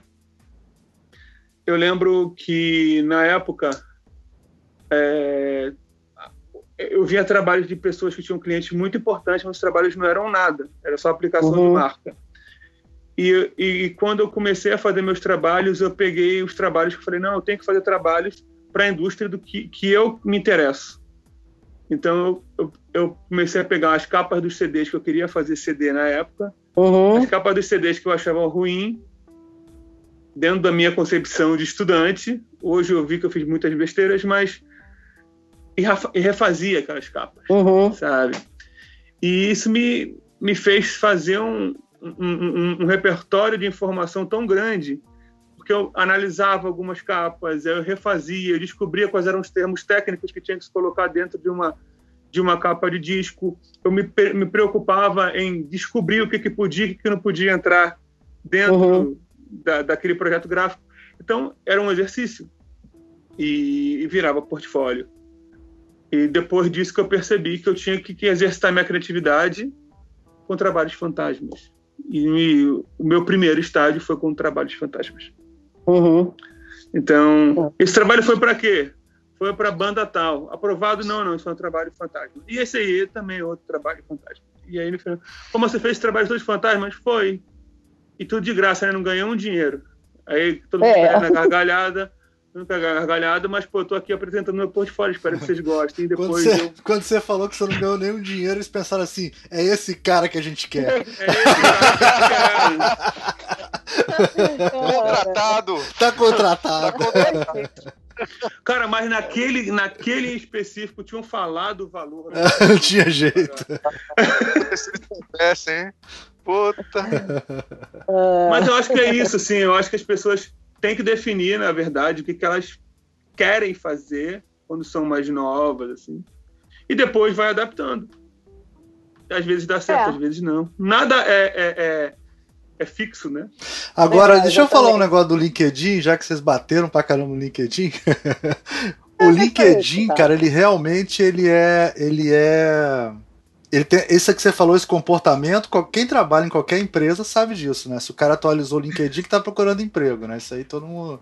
Mas o LinkedIn, cara, de todos é o que ele é mais levado a sério, cara. Uma vez o, um, um dono de empresa chegou para mim e falou assim, ó, contratei sei lá quem. Aí falou o nome do cara assim. Aí eu falei, ah é? Aí eu não conheço não ele. Como você não conhece? Ele está no seu LinkedIn. Aí eu falei assim, não, mas eu adiciono todo mundo no meu LinkedIn. Ele, você não pode fazer isso, eu achei que você conhecesse ele, sei lá o quê. Quer dizer, as pessoas levam mega sério o LinkedIn. LinkedIn é como se fosse um documento, assim, é tipo um currículo latte de quem trabalha com gestão, cara. O nego leva Mega é. sério. Nego segue, nego patrulha o cara no LinkedIn, é terrível, assim. Depois disso Aquela eu continuo, de... eu continuo com o LinkedIn largado, mas eu, um dia eu vou organizar é. ele, assim. Que eu aprendi e aí eu vou que pensar que você vai querer sair da empresa. É, é pois é. Tô olhando o meu aqui, tá largadão também. Tá largadão. Mas o LinkedIn é mais quem você conhece do que, na verdade, o que você fez. Né? Olha, eu acho que merece ah. um podcast do LinkedIn. Merece, merece. É, ah. Como fazer seu LinkedIn. Vamos estudar aqui, né? pode chamar o, é. pode chamar o, o, o Feliz aí, eu tô ah, o LinkedIn. Feliz, ele, o ele Feliz, é um... ele é um craque nisso aí. Craque, craque, craque. Tem, tem milhões de, de pessoas como é que chama no LinkedIn? Você tipo avalia, avaliza o cara, né? Tipo, você dá uma carta de recomendação. Ah, é, você dá, como é, até achei aqui que é você carta... diz que ele é competente, recomenda, né? recomenda, recomenda é, as pessoas. É, é. LinkedIn é uma parada Conta, séria. É e, e, os caras que é, contratam, que principalmente nessa área de gestão, eles levam muito a sério o LinkedIn. Muito a sério. Assim, super importante. Então não é. deixem de lado o LinkedIn. fazer uma página no LinkedIn bem bacaninha, né? Para ser visto direito ali na, na área corporativa, digamos. É. Eu acho que assim. Ô, Rafa, você falou essa coisa do que você usou a universidade como uma oportunidade para montar o portfólio, né? E os, com seus trabalhos Sim. fantasmas e tal. Eu te adianto que isso não é comum, viu? Eu falo isso sempre para os alunos, os alunos não não seguem esse, esse seu exemplo. É muito comum o cara tá preocupado em tirar nota 6, entregar qualquer porcaria, entendeu? E, e aí, ou pior, ele faz um trabalho bom, o professor fala assim: você podia melhorar isso e tal. Aí o cara não melhora, como se aquilo nunca fosse entrar pro, pro portfólio dele. Né? eu sempre conto uma história. Eu tenho visto você reclamando de todos os alunos nos seus podcasts. Você está muito reclamão tá? Professor reclamão. Olha só. Oh, eu vou te falar o seguinte, eu na aula de ilustração, eu, eu saquei uma coisa que eu acho que vocês não sei se vão concordar, mas eu acho que ilustração é uma coisa que todo mundo olha e entende. O cara olha, ah, um desenho, achou legal. O cara não precisa ser o melhor ilustrador do mundo, mas tem um desenho, tem uma parada interessante, legal. Isso pode ser legal para dar um molho no teu portfólio. Então, quando eu dou aula de ilustração, eu falei, gente, eu tô querendo que todos vocês façam trabalhos para poder enriquecer teu portfólio, mesmo que vocês não sejam ilustradores. Então, tenham lá um trabalho de ilustração legal, para vocês conseguirem. Eu discordo. Diga, por quê? Ah, o cara não, não é ilustrador, vai fazer um trabalho de ilustração meia boca, vai botar um portfólio no trabalho meia boca, e aí? Só porque tem uma Cara, mas o cara que tá começando, deixa eu só colocar, o cara que tá começando, boa parte dos trabalhos às vezes são meio meia boca. Isso é um problema que acho que a gente tem cara, que Cara, mas tem que ser meia boca que ele acredite, velho. É, exatamente. Se for uma meia boca que ele acha bacana, já ajuda muito. velho. Mas é. o cara tá começando, é, na boa. Ele olha não tá só, formado tá ainda, não. É, pois é. Tá, tá, tá em formação. Ainda. Né? É, é, você tá, você tá colocando uma coisa que o cara. Olha só, quando eu vejo portfólio de aluno, eles têm, eles estão atirando para vários lados. As pessoas querem saber se o cara é capaz de fazer algumas coisas básicas. Às vezes não é tanto. É, porque nem todo mundo teve uma carreira igual a sua. Isso é uma coisa que eu acho não, que é diferente. Você, você tem uma. Não, você, não, não é. Você foi meio estratégico desde o início, não? Desculpa, eu tô. tô... Não, não, o que, eu tô, o que eu tô falando é o seguinte: eu acho que, que, que tem uma coisa que a gente, normalmente, eu, eu, vejo muito pelos nossos amigos e pelas pessoas que a gente convive, que tem muita gente com a pegada de ilustração. Né? É, e isso é bem interessante falar. É, a gente sempre fala da ilustração. Eles têm trabalhos muito bem feitos da, das pessoas que são focadas em trabalhos em design, até design minimalista, né? E que tem alunos que estão trabalho bem minimalista. E, e quando você começa a falar para ele que no portfólio, ainda mais para a galera de hoje, que é interessante ele ter uma ilustração, é, ele vai. Quem entende sabe que ele fez aquela ilustração própria para preencher espaço só só porque alguém indicou para ele que ele tinha que fazer uma ilustração para encher os olhos. Mas eu acho que é cada caso um caso. Desculpa discordar de você. Não, não, claro, eu- pode discordar, eu quero que você É discorde. que, é, que, é que eu acho que quando a gente está falando de portfólio, a gente está falando de um trabalho pessoal. E a gente já já já está focado, é, quando a gente está aluno, em seguir as, as regras que a faculdade está dando para a gente. E fazer alguns trabalhos que a gente nem acredita normalmente, a gente está querendo só receber a nota. Né? E aí, quando o cara tá para se formar, ele vê que tem vários trabalhos que ele não curtiu fazer, e tem aquele trabalho meia-boca que ele fez, mas que ele acreditou tanto naquela verdade dele, vale a pena ele botar aquele trabalho como o, o grande finale do portfólio dele, se ele Uhum. não tiver outra coisa. Mas forçar ele a bota uma ilustração para encher os olhos, pode encher os nossos olhos que curtimos ilustração. Mas, no fundo, no fundo, é, é- é, aquele trabalho não vai acrescentar tanto para ele. No, no fundo, no fundo, ele nem quer aquilo, ele só fez aquilo para constar. Gente, eu acredito que você não pode botar nada no portfólio só para constar. Que nem o garoto que botou o letreiro do barzinho porque foi feito pela Coca-Cola, cara. Aquilo foi só para constar porque era Coca-Cola. Cara, podia ser um trabalho para Apple, sabe? Mas é um trabalho ruim feito para Apple, sacou? Que ninguém viu e que não acrescentou nada, nem a Apple viu, sabe? Então, assim, é, é um troço que não acrescenta. Gente, se vocês não tiverem história para contar sobre o trabalho, não bota. Porque o importante é você envolver as pessoas com o que elas estão vendo. Ou é bonito, realmente envolver as pessoas pela beleza, ou pela parte técnica, ou qualquer coisa que seja. Mas tem que ter um envolvimento. Então, você está lá, lá com o seu portfólio físico ou não, a pessoa tem que se envolver com aquele trabalho. Ela tem que ser lembrada. Tipo, uma coisa que eu esqueci de falar da outra vez é: você tem a oportunidade de ter uma conversa, seja com um cliente, um futuro cliente, ou com um- um- uma possibilidade de emprego ou estágio, faça ser lembrado. Sabe, de alguma forma. Você está no meio dos candidatos e como é que as pessoas vão lembrar de você? Como é que o Almir, que faz 50 é, é, é, entrevistas durante uma semana, vai lembrar de um determinado cara? Ou pelo envolvimento que aquele cara teve pelo, pelo trabalho com o Almir, ou envolvimento que, que, que rolou no bate-papo que acrescentou alguma coisa, ou se o cara realmente deu uma bala de, de, de doce de leite e o Almir ama doce de leite, sacou? Uma coisa assim. Entende? Tem, tem, talvez tem- essa tem- seja a grande estratégia, talvez, né? trazer uma bala de doce. Gente, gente, Vai na- se tem que pesquisar isso para ver como pode ser se, se envolver dessa forma, entendeu? E desculpa, Ricardo, se o cara não sabe Não, desenhar, cara. ele não gosta do, de ilustração, você fazer o cara fazer uma ilustração, velho, vai Não, não é, não ruim. é, você entendeu errado, você entendeu errado, não é isso que eu falei, não. Eu falei o seguinte, é, eu, tô, eu quando dou aula, normalmente eu dou aula para cursos onde tem ali uma, algum nível mínimo de perfil de ilustração. O que eu o que eu estava querendo dizer para eles é que o que eu tenho visto é isso, muito portfólio que não tem nada lindo ali. O cara está completamente é, verde e não nada no portfólio dele. Ele não, ele não sabe direito o que, é que ele quer. Ele não sabe direito o que, é que ele está mostrando ali. É, ele bota um monte de trabalhos. E aí, se é esse de portfólio, então tem um trabalho de ilustração. O cara sabe, beleza. Se eu precisar fazer uma ilustração muito simples, o cara é capaz de fazer isso. Nesse tipo de Ah, não portfólio, aí eu tô falando, pois é, Discordo. não, Deixa eu discordar de você deixa eu falar, deixa eu já falar. Não, olha só, eu acho que o Rafa tem toda razão. Você só pode colocar no portfólio alguma coisa que você seja capaz de defender. Você não pode botar um trabalho para você ficar vendido. Quero dizer para você, pô, mas essa ilustração é ruim, é beça, você dizer, ah, é, eu botei porque o meu professor disse para eu botar um monte Maluco, de coisas que seu eu discurso- talvez seja seu- seu capaz recebo- de ser. Não, não dá. Eu acho Não, que não, eu não, assim, falei, não falei isso, mas tudo bem. Se eu recebo uma pessoa que fala que foi o Ricardo que mandou fazer, Não, maluco, eu ligo pra você.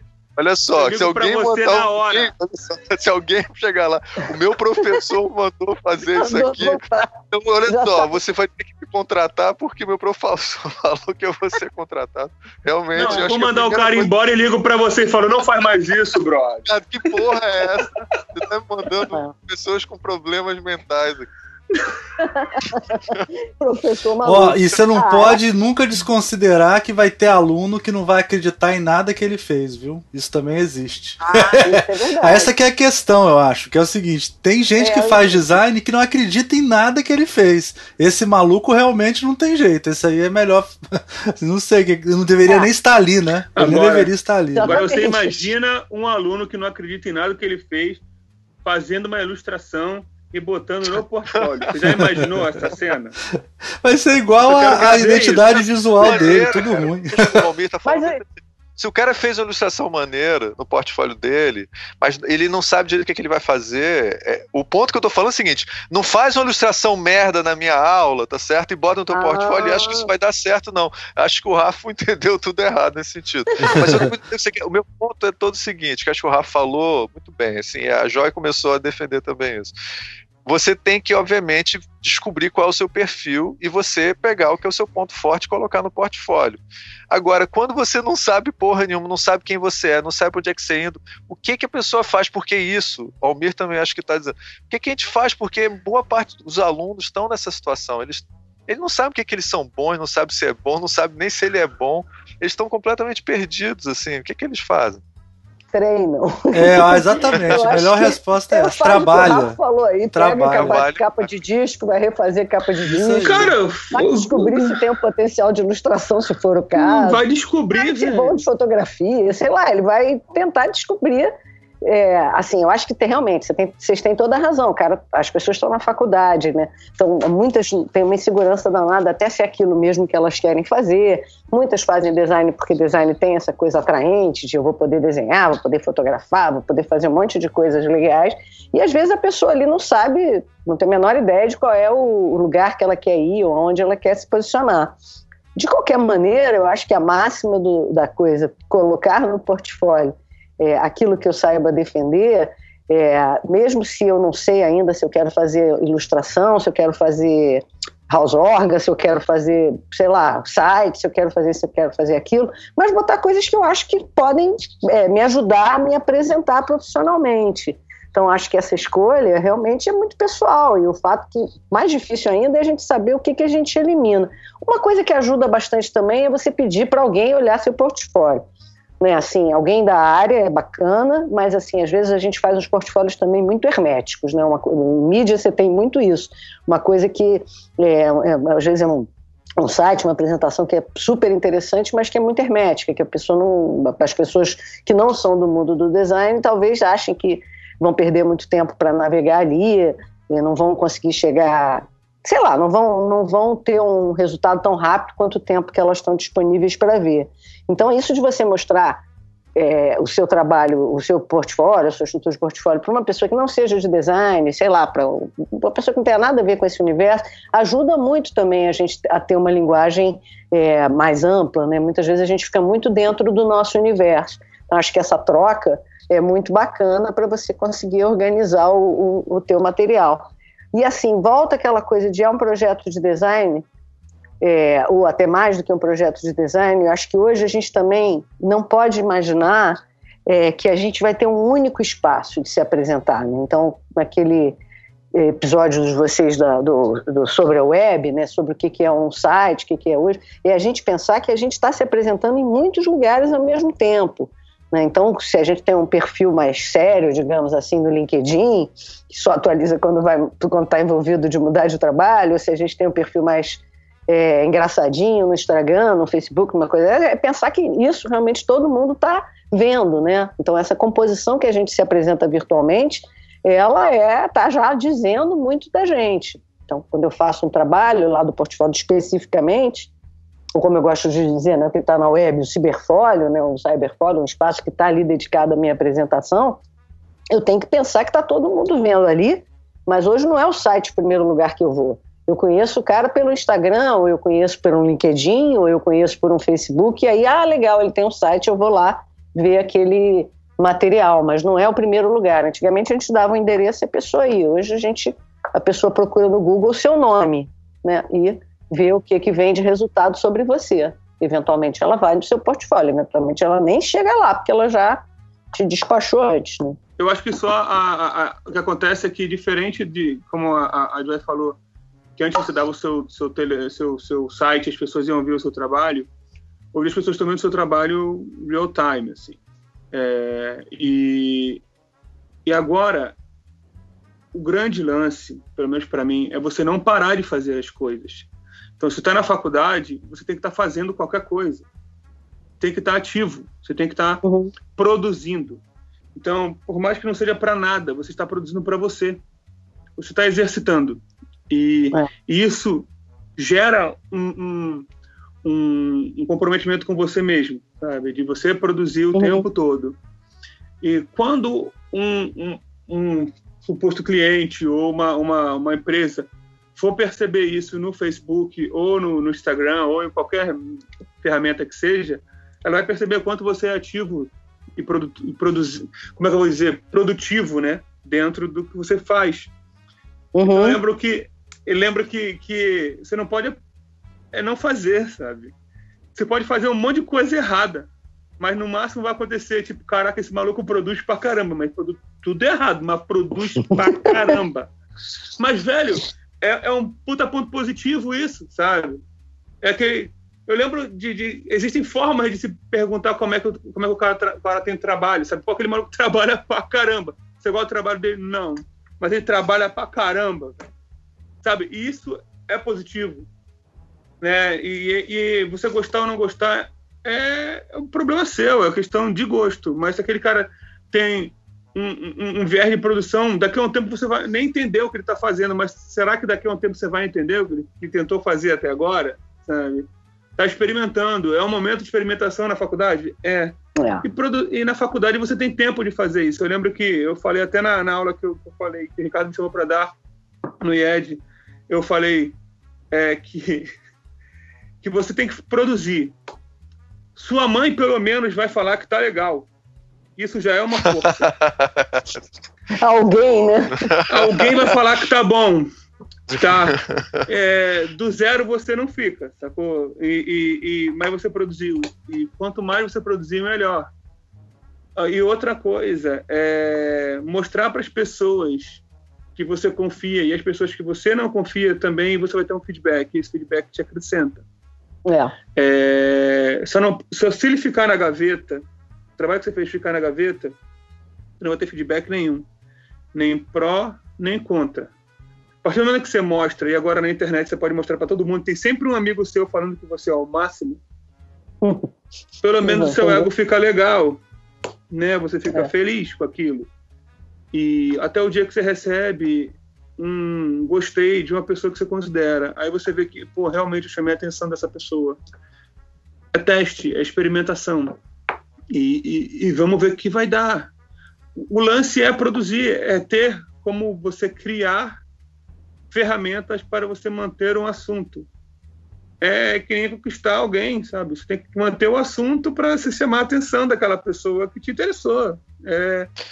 E no é, meio Rafa, do caminho você vai gerando assunto, sabe? Você acha então, cara, que é importante o pessoal ter trabalho pro bono, tentar que, depende de cada designer, mas assim, mas ter trabalhos autorais e tal, acho que isso pode ser também uma Não, maneira de se experimentar. Eu sempre achei você... isso, você, porque você vai se expressar para você mesmo. Sabe? Você não está.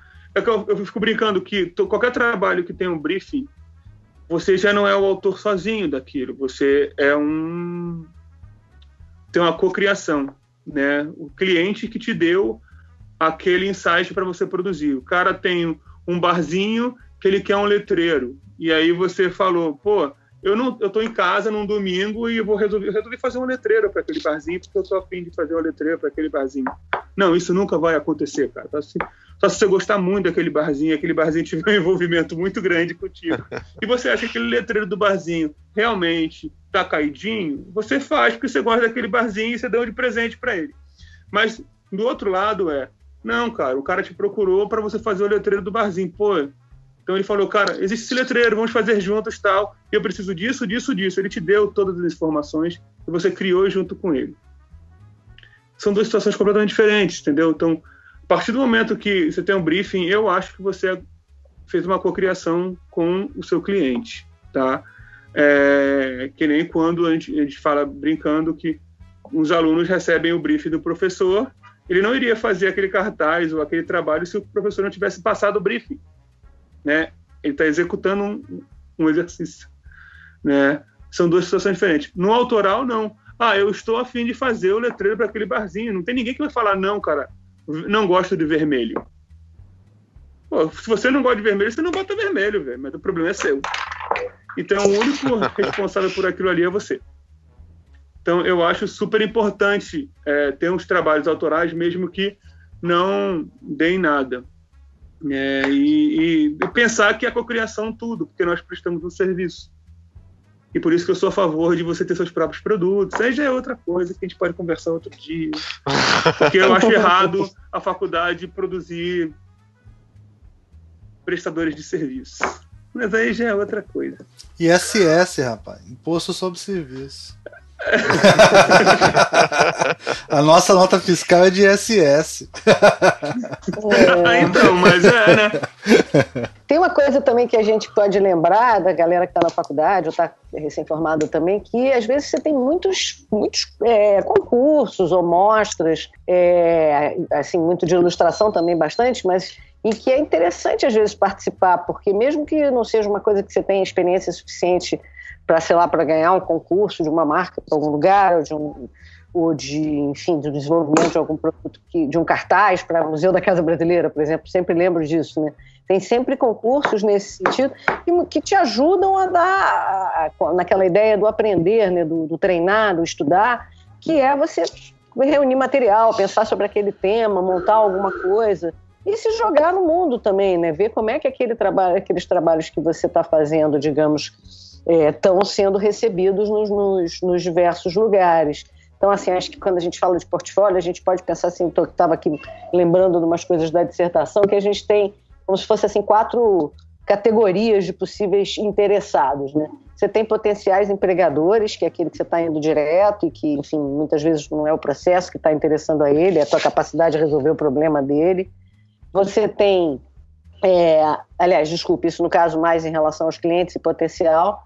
Você tem empregadores, que podem ser escritórios de design, enfim, pessoas que são do, do, do, que têm um repertório muito semelhante ao seu e que às vezes é mais fácil você explicar seu processo e isso ser muito valorizado, mesmo que você tenha trabalhos mais simples, alguma coisa assim, mas você está mostrando como é que você pensou. Né? Você tem a comunidade profissional, que eu acho que é essa coisa de você os berrenses e tal, acho que ajudam muito nesse sentido de você ter trocas e, e né, conversar com seus pares, uma coisa, por exemplo, que antigamente o Flickr fazia muito tempo atrás com os fotógrafos, né, você tinha ali uma comunidade onde as pessoas discutiam e aprendiam é, técnicas, enfim, formas é, com, entre si, e você tem a sociedade como um todo, quando, por exemplo, às vezes você é, você é mais velho, muitas vezes, né, seja mais velho assim no sentido de você tem uma experiência maior, mas você eventualmente publica um, um livro que já é o seu portfólio do seu escritório, né, alguma coisa que tem uma, uma dimensão maior. Então a gente está sempre se apresentando. Só que às vezes a gente tem que, às vezes não, a gente tem que se preocupar o que, que a gente naquele momento, para quem a gente está se apresentando. É, muitas vezes um trabalho que é super interessante do ponto de vista do desenvolvimento do design, é, assim, do processo, do aprendizado ali, ele pode ser que aquele tipo de trabalho, quando você vai falar isso com eventual cliente, ele fale, ah, legal, mas isso aqui não, não é exatamente o que eu estou querendo. Ele normalmente ele vai querer uma coisa mais direta, né? Uma coisa mais do mundo corporativo mesmo. Eu vou ter menos tempo para ver, eu tenho que ser ganho muito rápido, tem muita gente no mercado, então tem que me preocupar como é que eu chego lá. Sim. É, deixa eu perguntar. Vai falar, Rafa, alguma coisa? Pode. Não, não. Antes de começar, a gente estava conversando sobre essa coisa dos trabalhos. É engraçado que a gente sempre está falando de trabalhos mais, é, como é que eu vou falar, mais genéricos e trabalhos mais expressivos. Esse tema vive indo e voltando assim toda hora que a gente está falando, né? Expressividade institucional, né? Sempre está indo e voltando. Aí gente, o Rafa estava conversando essa coisa do uso do mocap que meio que Pas, uhum. pas, pasteuri, pasteuriza, pas, Pa, Teoriza. Pasteuri, pasteuriza pasteuriza. tudo. É, e, e- e além dessa questão da pasteurização, tem outra questão que é trabalhos que são que passam do ponto de serem referência. Se você usar outros trabalhos como referência, acabam Uhum. virando plágio, né? Aí eu queria que o Rafa falasse um pouco disso, do que ele tem visto aí, o, o que, que ele acha sobre esses dois temas, né? O mocap como uma bengala que faz todo mundo entregar um trabalho parecido e aí conceitualmente você não consegue falar nada daquilo. E, e, e nessa onda do, do conceito, né, falar de trabalhos que são simplesmente cópias mesmo, que o cara não fez, não fez nada. né?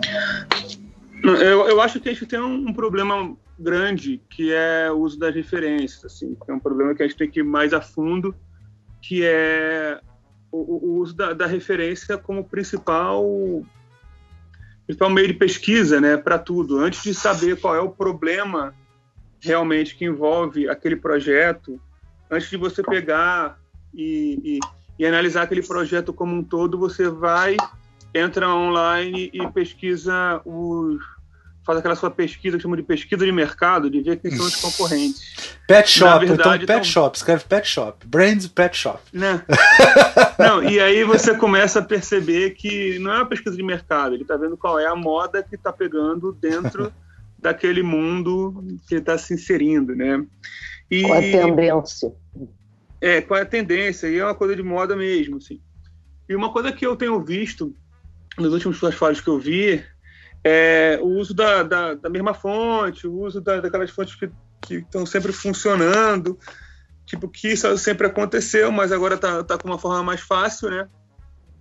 E, e parece que que está fazendo tudo ficar muito parecido. E quando você vê um trabalho que realmente foge disso, que nem tem um resultado tão bom, mas só o pensamento já é diferente daquilo que você está acostumado a ver, tu fala, peraí, ele, ele, ele, ele puxou para o outro lado. Isso aconteceu comigo, assim. Teve um, um, um trabalho de uma menina e teve um trabalho de um, de um, de um rapaz que foram completamente diferentes, assim. É, é, o trabalho dela, por exemplo, é, ela vinha com, com, com o portfólio todo meio que uniforme, as mesmas fontes e tal, e de repente você viu um trabalho completamente diferente do que ela vinha apresentando antes, né, em termos de unidade. Né? E aí você vê que ah, é um trabalho onde era um trabalho em grupo. Aí você fala, pô, que barato, né? Sabe trabalhar em grupo, mas ela não conseguiu botar muita informação em conjunto, tanto que ela tem uma unidade e tentou se adaptar dentro daquela relação do grupo. Isso me chamou a atenção. Mas o que eu vejo é que o uso do mockup e o uso do, do, do, do Pinterest, como você escreve as palavras-chave e aparece tudo para você, parece que as pesquisas estão sempre iguais. Se você anda no meio do design, é, é sempre a mesma coisa. Entendeu? E eu não sei como pode, que isso virou um comportamento. Não é mais uma questão de estar tá certo ou errado, isso é um Sim. comportamento. E eu não sei como lidar com isso, entendeu? Eu realmente tô, eu conversei com vocês da primeira vez porque eu estava querendo saber como é que se falava, cara, tá errado ou tá certo. Não, acho que tá certo, foi uma apresentação ótima, mas tipo vira a mesma coisa. Sim. como é que Não, o conceito de vintage, por exemplo, é um só. Se você pegar e falar pro cara, faz uma marca vintage, todas as marcas vintage são iguais, entendeu? É incrível, é Uhum. incrível. Vintage é um, é um padrão. Não, mas isso não é consequência da fechado. bolha do Google, eu acho que é. cara. Pode ser, mas eu também acho que essa coisa da busca no busca no Pinterest ou no, é, também acontece muito isso, cara, de você olhar, ver as mesmas referências, entendeu? São É, os eu acho mais que tá acessados. caligrafia, letras caligráficas. É, Né? Quero fazer Letras uma. caligráficas é ótimo. Quero, é, quero, é, tipo, as pessoas falam assim, eu sou especialista em caligrafia. Tu fala assim, tá, aí tu vai ver as caligrafias, são todas caligrafias do, do Pinterest. Assim.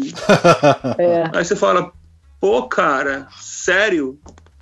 E aí tu fica, não. aí tu, tu começa a perceber que existe um comportamento em relação a isso, sabe? Sim. E, e- e- e na, minha, na minha cabeça é que as pessoas estão pesquisando errado. Sei lá, eu não sei se a pesquisa ficou mais, mais rasa, né? Pode ser isso também. Ricardo, o que, que você tá rindo aí? Eu tô sempre rindo, cara. Você fala as coisas, eu acho tudo engraçado, cara. Você é foda. Não sei porque que eu tô rindo, não. Pô, depois de Eu letras fico rindo. caligráficas, claro que você vai rir.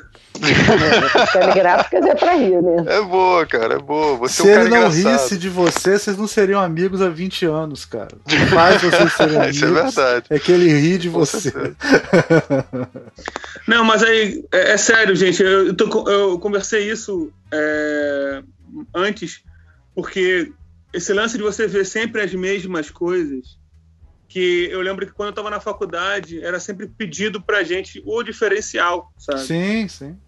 Tenha um diferencial. E agora eu acho que as pessoas não querem ter mais diferencial. Eles querem ser. Seja mais igual possível. Uh! Olha só, ser, ser designer era um diferencial há 15, 20 anos atrás. Era uma profissão Ah, muito você acha? Era, uma, era, raríssimos, eram pouquíssimos. Hoje em dia, só no Rio de Janeiro se formam 1.500, 2.000 designers por ano. Então já não é tão. De... Eu digo assim, a, a- o próprio volume já faz diferença, né? O próprio, a questão do volume. E a questão de ser uma profissão que hoje em dia a mãe sabe. É só chegar para uma mãe e perguntar: que, que seu filho faz? Ah, ela faz design. Ela sabe, todo mundo, ela- todo mundo vai saber o que, que é essa profissão, né? Então acho que. Acho que você está sendo otimista, Almir.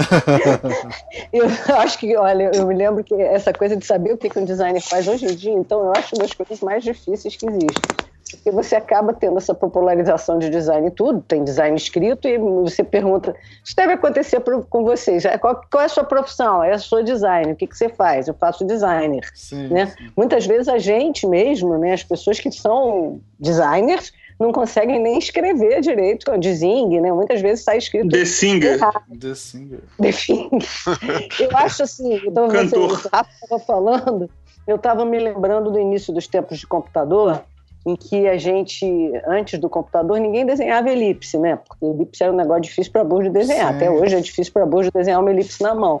E é assim que começa, você começa a ter todos os logotipos com elipse, elipse assim, elipse assim. Porque, na verdade, quando chega o computador é mais fácil você desenhar uma elipse do que um círculo, né?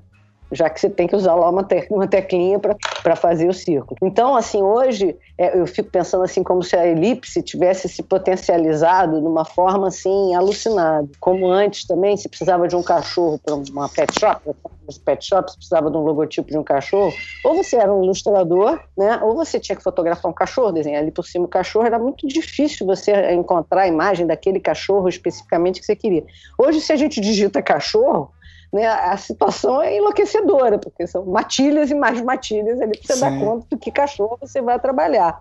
E aí vem esses organizadores, né? Tipo, sei lá, muitos anos atrás tinha aquele Delicious, né? Hoje você tem o Pinterest, que além de, de, de te fazer as, as arrumações, né, as organizações das suas referências, ainda tem um formato ali que é tudo igual, né? Você nunca sabe exatamente aonde você está, se você está dentro do seu é, Pinterest, se você está dentro de uma coleção que é semelhante, você olha exatamente essa sensação que o Rafa falou. É tudo igual, é tudo ali meio como uma, essa coisa do treinamento essa, é, que a gente vive hoje, que dá muito essa sensação quando você tem é, um, por exemplo, essa coisa de telefone, de como é o nome disso, call, de, de chamadas de, call, de marketing, de Sim, o cara é, liga e ele tem uma call sequência, center, call center. Call center, é. Ah. Tem toda uma sequência de frases que toda frase que você fala ele não pode responder porque ele só tem aquela sequência. E aí a gente também tem, por um outro lado, uma ideia que parece que se a gente usar as referências corretas, misturar tudo numa panela e fazer um, alguma coisa, eu vou fazer uma coisa que é correta. Porque, olha, tanta gente faz isso igual. Aí o Rafa pergunta, será que agora todo mundo quer ser igual?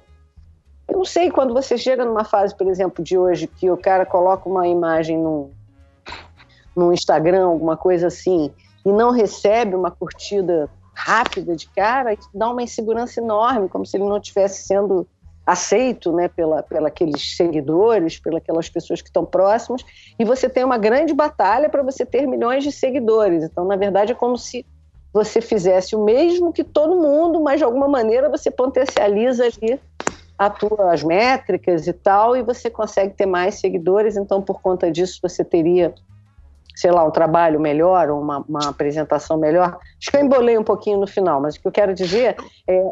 Fala, Ricardo. Não, eu, eu, eu o seguinte, que assim, eu concordo com vocês que, que isso, só que eu não sei se isso é um fenômeno recente, ou se isso é um fenômeno já que, sei lá, nos anos 90, eu, tinha, a gente, eu, porra, abrir aqueles aqueles, especialmente os que, os, sei lá, esses anuários que tinha antigamente que não uhum. mais. Pega uns aí, Rafa, pra gente dar uma olhada. E aí o, os, os anuários, cara, eles, eles tinham assim, quando você olhava era a mesma coisa, a mesma coisa. Chegou uma hora que eu parei de comprar anuário, porque o, ano, ano anterior era mais ou menos a mesma coisa.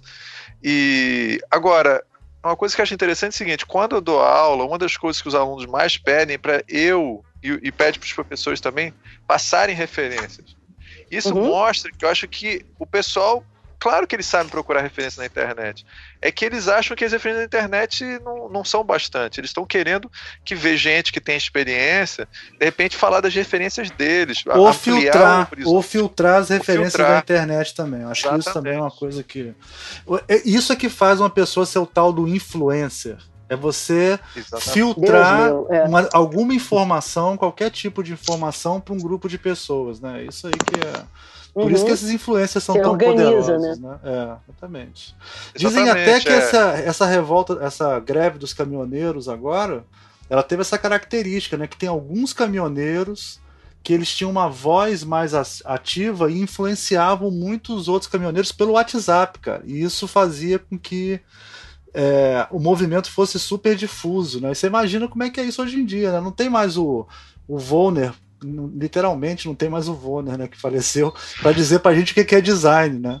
Tem um monte de gente uhum. dizendo o que é design hoje em dia. Né? Então, é. É... E um monte de gente dizendo que se você fizer assim, assado, né, se você tiver um determinado roteiro, você vai fazer um bom design. Né? Exatamente. Acho que isso, a gente tem sofrido um pouco também dessa. Que acho que isso talvez normatize muito, né? Uniformize também muito tipo de trabalho que é produzido.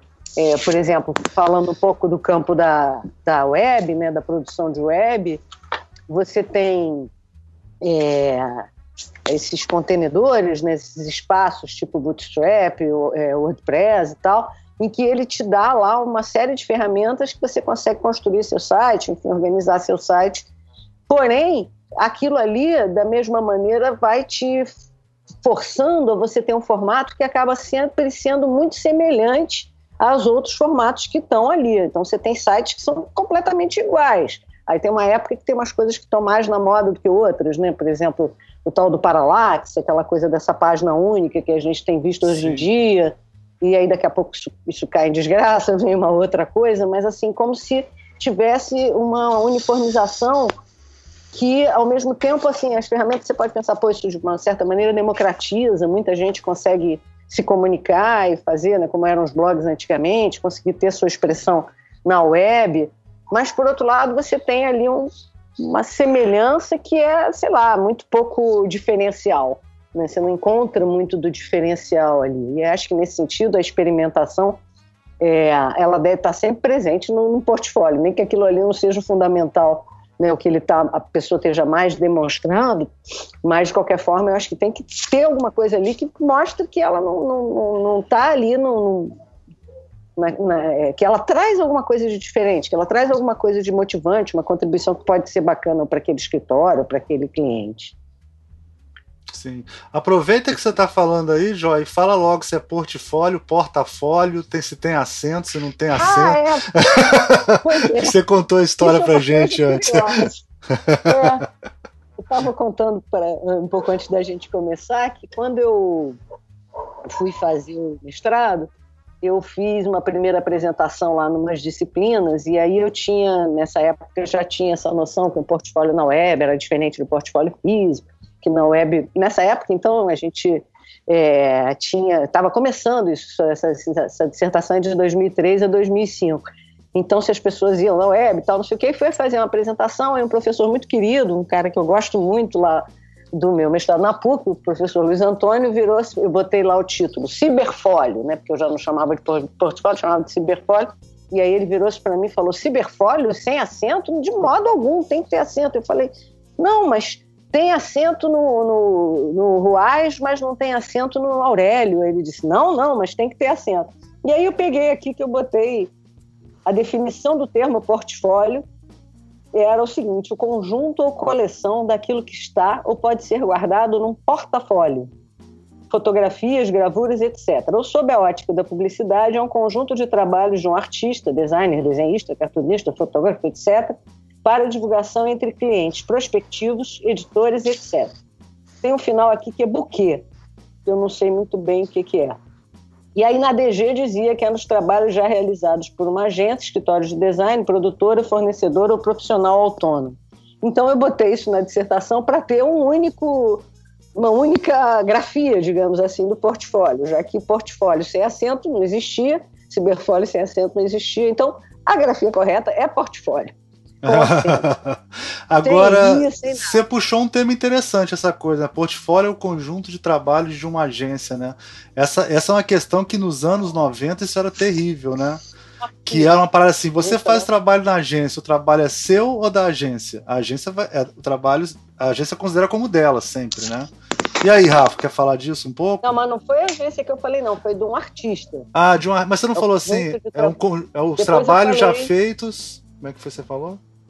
Trabalhos já realizados por uma agência, escritório Sim. de design, produtora, fornecedora ou profissional autônomo. Isso, sobre, isso sobre eu quis dizer. E quando, da DG. É isso que eu quis dizer. Tipo assim, a agência, o escritório de design e tal, mas quem fez isso lá dentro da agência foi alguém, né? Foi uma pessoa, né? E, e a, mas, mas ela tá no portfólio da agência. E aí, Rafa, fala disso aí. Ah, isso é complicado. É. Falei errado. Já teve então, muita briga por é, isso, né? Já teve muita briga por pelo, isso. Pelo que eu sei, é, a autoria é revogável, não é isso? É. É. A autoria é a autoria do autor. Mas ele está dentro de um estabelecimento, ele está sendo pago para aquilo, e aí o briefing chegou para ele, né? Através da agência. Então tem a história da agência que chamou o cliente, o cliente teve uma, recebeu a informação daquela agência, então a troca inicial foi da agência com o cliente e chegou para o funcionário produzir aquilo, né? É, eu acredito que seja isso, né? A agência também tem autoria naquilo porque é ela que conseguiu, entre aspas, esse trabalho entre aspas, não, conseguiu esse conseguiu. trabalho e. Mas, o Rafa, o que acontece que, que dá confusão mais é o seguinte: eu não vou falar aqui que a gente sabe, a gente sabe de várias, mas tipo assim, eu, você, a Joy e o Ricardo somos sócios. Certo? Uhum. Hum. Aí hum. nós temos uma agência, um escritório é, de design. Eu adoro esse papo. aí. E aí separou o escritório. Não, não, não. É. Ih, antes de separar, primeiro hum. antes de separar, a gente eu recebi um briefing para fazer a nova marca da Coca-Cola. Aí eu entreguei pro Ricardo fazer a marca eu, eu já sairia, já sairia já. Aí o Ricardo foi. Mas fala aí, voltando, tô brincando. Eu sei. Aí o Ricardo foi e fez a marca dentro da agência. Fez, ele fez junto com a Joy. Os dois fizeram e eu e você, a gente tava só vendo outras coisas e tal. A gente tava fazendo a marca da Pepsi, sei lá. Então. Pode?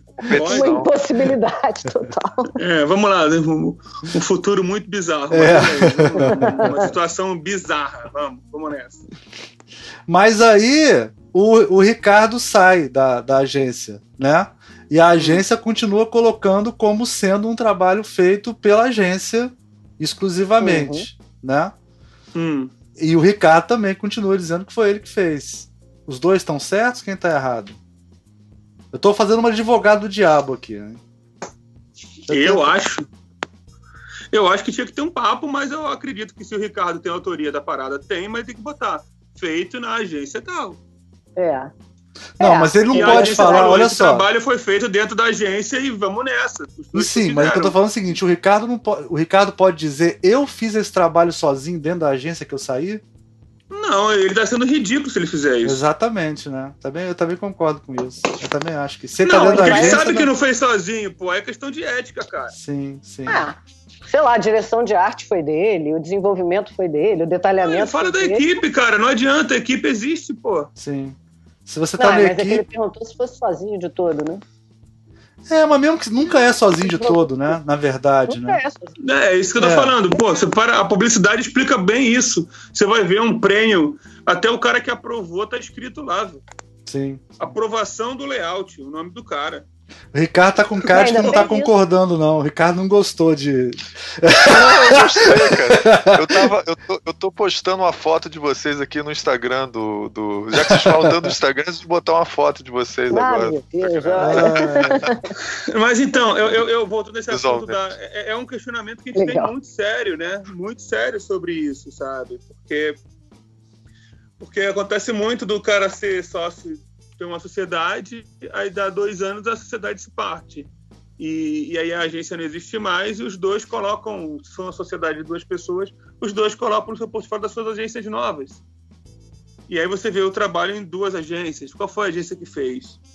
Isso fica, Ah, é? fica, fica louco até para o cliente, a gente não entende o que está acontecendo. Então tem que deixar claro, a gente tem que informar corretamente o que está acontecendo.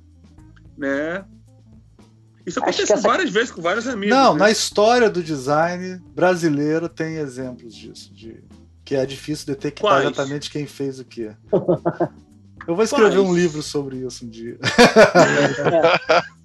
Vai ser um tomo, né? Quando você fizer esse livro, conta a história do plágio que, que fiz, do, fizeram o trabalho do Rafa, que a gente já contou várias Ah, vezes aqui. Tá? História é clássica.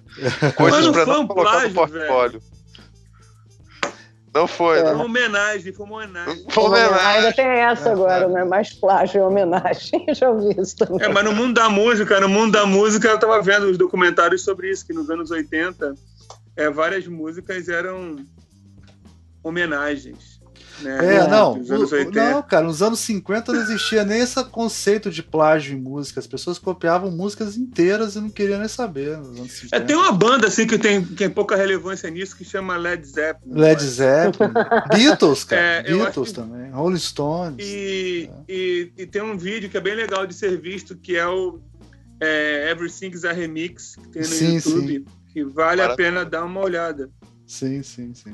Tem o um e o dois, vale a pena porque é bem legal e, e fala sobre um pouco isso. Agora, olha, falando de portfólio, já aconteceram casos de, de amigos meus que, que foram é, entrevistar pessoas e as pessoas estavam apresentando o trabalho deles, assim, sabe? Aquele lance de, olha, eu mesmo? acabei de fazer esse trabalho, é, já, e aí... É, eu já ouvi isso também.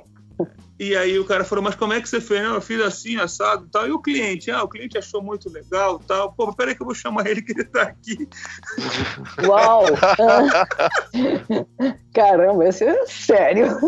Eu acho que essa coisa da sinceridade, né? Isso vem de. é, acho que fala muito de qualquer nível de apresentação, né? Assim, se a pessoa consegue dizer trabalhei em grupo, trabalhei em equipe, enquanto eu estava na agência, ou assim, esse trabalho é inspirado em fulano, acho que isso assim, não tem como ser ruim, acho que não tem como prejudicar alguém que esteja, sei lá, se candidatando a uma colocação. Muito pelo contrário, acho que transmite uma coisa de caráter, né? Que no fundo todo mundo quer que o sujeito seja do bem, né? Você vai contratar alguém ou vai trabalhar com alguém, você tem uma expectativa daquela relação ser boa também, para poder ser possível.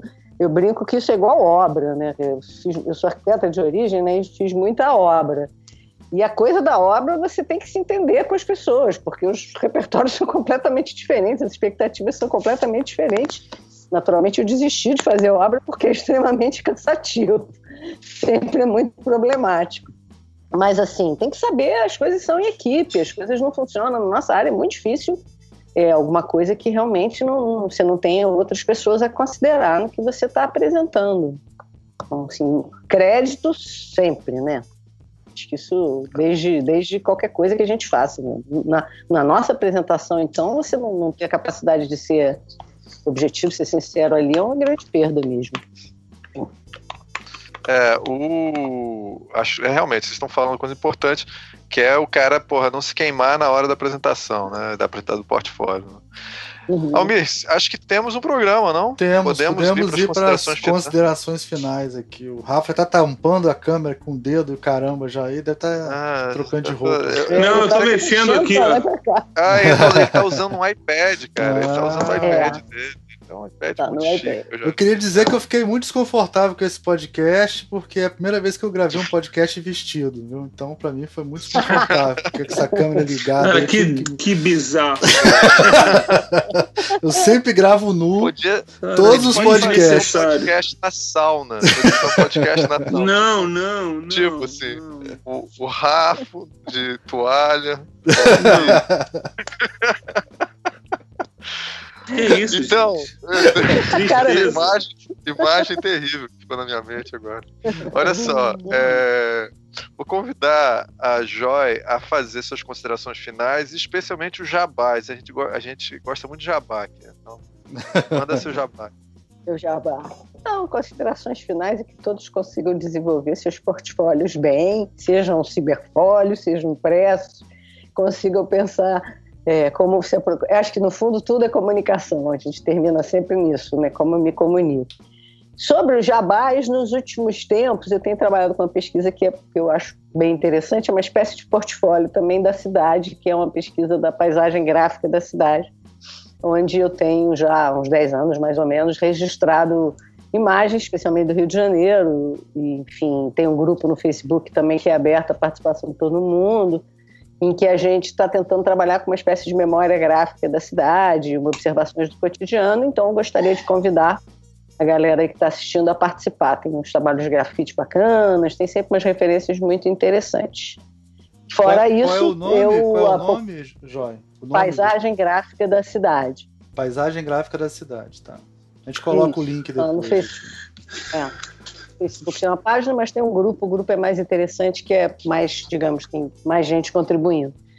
E eu também tenho lá um site, que é o joitil.com.br, que tem, é, na verdade, está lá a minha dissertação, que é sobre portfólio, na verdade sobre ciberfólio, mas tem uma parte bastante grande de estudo sobre, é, é, sobre portfólios físicos, sobre digital, o que, que você apresenta, o que, que você não apresenta, não é nova, mas é engraçado, fui reler ela agora para esse programa, como assim continuam atuais as questões. Hoje a gente só tem um pouco mais de presença na web do que do que antes, né? Sei lá, 2005, 2003 a gente tinha não tinha iPhone, né? Não tinha essa coisa de estar conectado o tempo inteiro. Não tinha nem Orkut, nem Facebook, Sim. mas é, é, isso. Enfim, foi um prazer fazer o programa com vocês. Muito interessante essa troca de, de ideias. Obrigada pelo convite. A gente que agradece. É, o... Obrigado. Agora eu vou pedir pro Rafa fazer o jabás, as considerações dele e também dar a dica de livro sobre cartão de visita que ele acha melhor para as pessoas comprarem. eu nem lembro, velho. não, não, não mas nos anos 90 cartão de visita era super importante. Vocês estão de sacanagem, mas esse cartão de visita. É, mas era mesmo. Mas era, era sim. Olha aqui, eu vou mostrar para vocês que eu tenho uma coleção de cartões de visita. eu também. Eu também tenho, eu tô quase pegando a minha aqui para mostrar. Os meus são lindões também. Eu só fazer tá cartão maneiro. É. Placa de offset. É. Placa de offset, exatamente. Ó, madeirinha. Nossa, Então, vamos lá. É, primeiro eu queria agradecer mais uma vez por esses malditos me chamarem para participar desse, desse programa. É, falar de portfólio. todo nosso, todo nosso. Falar de portfólio para mim é uma coisa que, é, que, que, eu sempre comento. Assim, teve um tempo que eu eu tenho um curso, né, que, que eu, vou, eu fiz umas três turmas, inclusive fiz uma turma em São Paulo, sobre portfólio, que a brincadeira era desenvolver, na verdade, o seu portfólio através do que você gostaria de, de, de se mostrar, né? Na verdade, eu tento fazer um branding pessoal da pessoa de uma forma mais rápida, onde ela consiga fazer o seu portfólio então eu desenvolvo alguns projetos fantasmas com algumas histórias assim.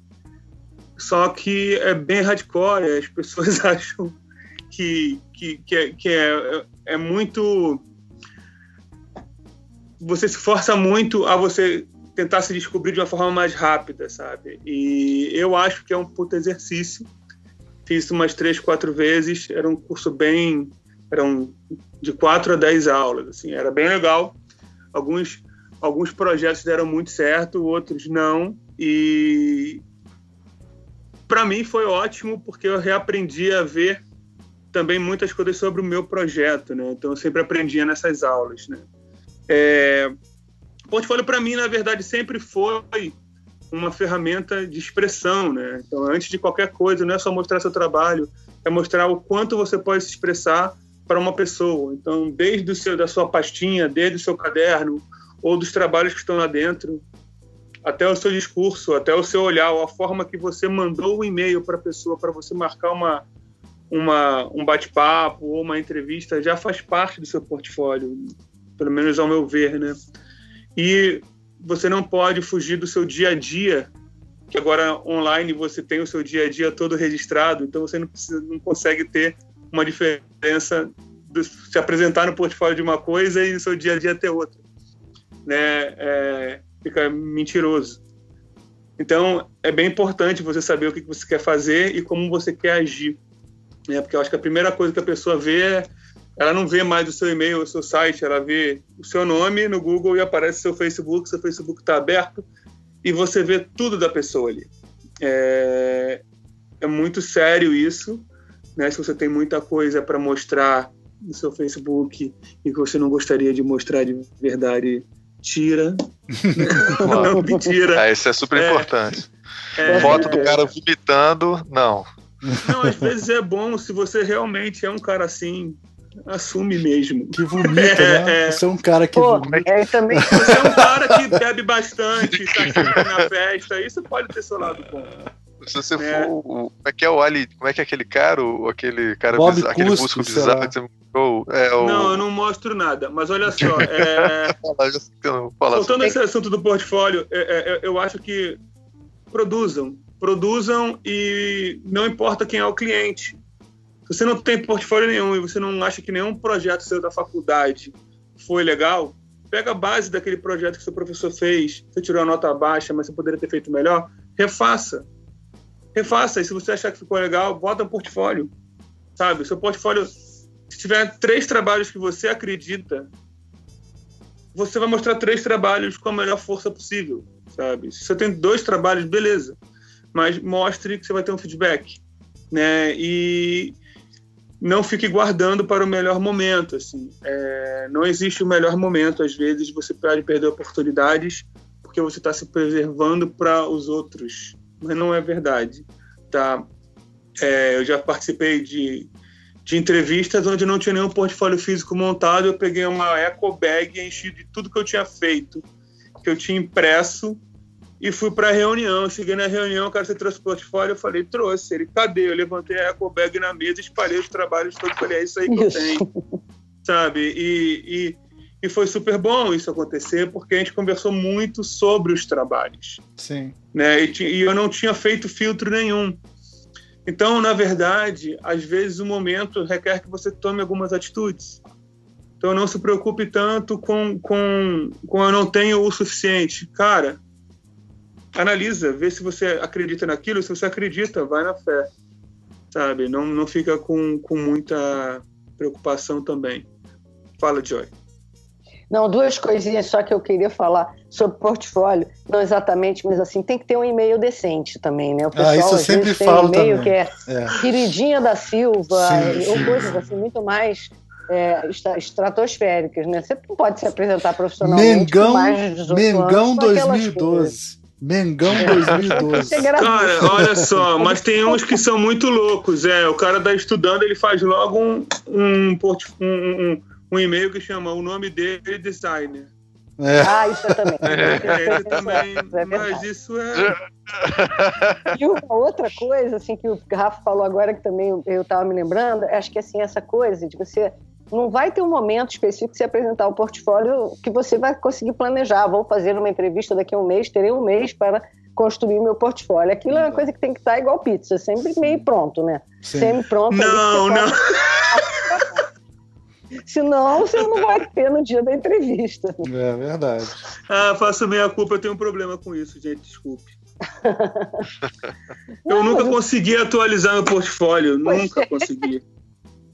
E assim, é, é, quando o Ricardo me falou, cara, queremos chamar você para falar sobre portfólio, eu falei, cara, eu não posso falar sobre portfólio porque meu portfólio não está pronto. Aí ele falou assim, cara, como assim? Eu falei, vai lá.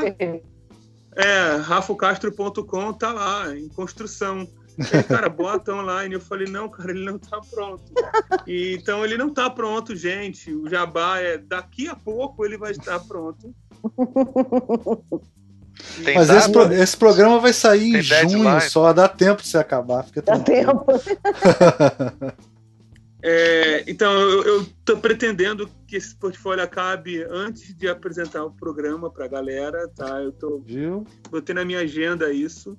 E, se for o caso, é, vocês cortam essa parte, tá? Tá bom. Não, mas voltando. Gente, é, é, fazer o trabalho que você gosta é a melhor forma de se apresentar como é que você é.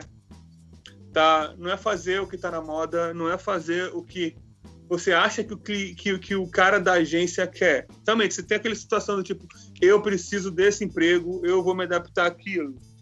Um momento, a verdade aparece, tá? Se você trabalhar todo dia lá, um momento a verdade aparece, você vai ficar insatisfeito e tal. Agora, outra coisa, com, quando você for fazer algum trabalho usando mockup, postando alguma coisa, procura saber direitinho é, se aquele mockup foi legal, se já todo mundo usando aquele mockup, ou se você está apresentando que é mockup, fala esse mockup é um mockupzão, não é o real, não finge que você fez. O ideal seria sempre tirar foto do real e tratar um pouquinho. O Instagram mostra muito isso, é muito mais legal você ter uma foto verdadeira do que você ter uma foto fake. Né? Em alguns momentos o projeto não saiu, e você não tem registro legal. Como eu estou falando no meu portfólio, é, às vezes o registro que eu tenho não é tão legal. Vale a pena você botar como você apresentou para o cliente, sim. E às vezes o cliente quer um mockupzinho porque ele não tem o poder de abstração daquele projeto, sabe? Então vale a pena. Tipo, eu tenho projetos onde eu uso o mesmo mockup para tudo, sabe? E é só para apresentar porque os projetos entram e saem rápido e você apresenta aquilo. E, e é mais ou menos o que eu acho que é o mais importante, no meu ver, é qual foi a ideia e qual foi a estética que você prendeu naquilo. E não se prende somente no mockup que é bonitinho, porque todo mundo sabe que aquilo é um tutorialzinho que você pode botar só o desenho ali dentro, e ele vai fazer automaticamente para você. Sim. Então, cuidado com isso. Os designers sabem, talvez os clientes não saibam, mas a grande maioria dos designers sabem disso. É, então, se for apresentar para um outro designer, cara, ele vai saber disso. Então, cuidado, tá? É. Cuidado com as modas também. Ah, uma outra dica. Se você for usar uma fonte, não usa as fontes que estão na moda do da fonte, não. Porque a gente sabe. com certeza. Tá bom? É. Ou então, se você for usar, assume mesmo. Eu acho que é, um é 8 ou 80. Eu não uso, usa mesmo sabe? Personalidade. É, é cara, é. atitude é a palavra. Vou usar lobster e não quero nem saber. Vou usar lobster. Vou usar, vou usar. Ou então vou fala, usar. eu usei essa porque o cliente pediu, ele queria essa fonte. E beleza, acontece, cara. Somos prestadores de serviço, entendeu? Nesse caso. Então, vamos lá, sabe? Isso acontece e a gente sabe. Agora, tem gente que pede mesmo. Então, tamo é. junto. Assume. Assume. Mas na dúvida, não usa da fonte. na dúvida. É. Gente, então é isso. Foi um prazer aqui. Eu, eu... pôde ouvir aqui a opinião de vocês e o Rafa pôde é, detonar o negócio, mas acho que foi bom, Rafa. Acho que pra mim eu foi detonei legal. o quê? Não, aquela história lá do dizer que Ó, se o professor chegar e disser que fazer nossa, assim. Você lembra dessa história? A história do professor, eu acho que foi boa, foi boa. É bom porque eu, eu pude pensar sobre isso, de repente eu tô, eu tô contando a história do jeito errado para os alunos. Gente, é.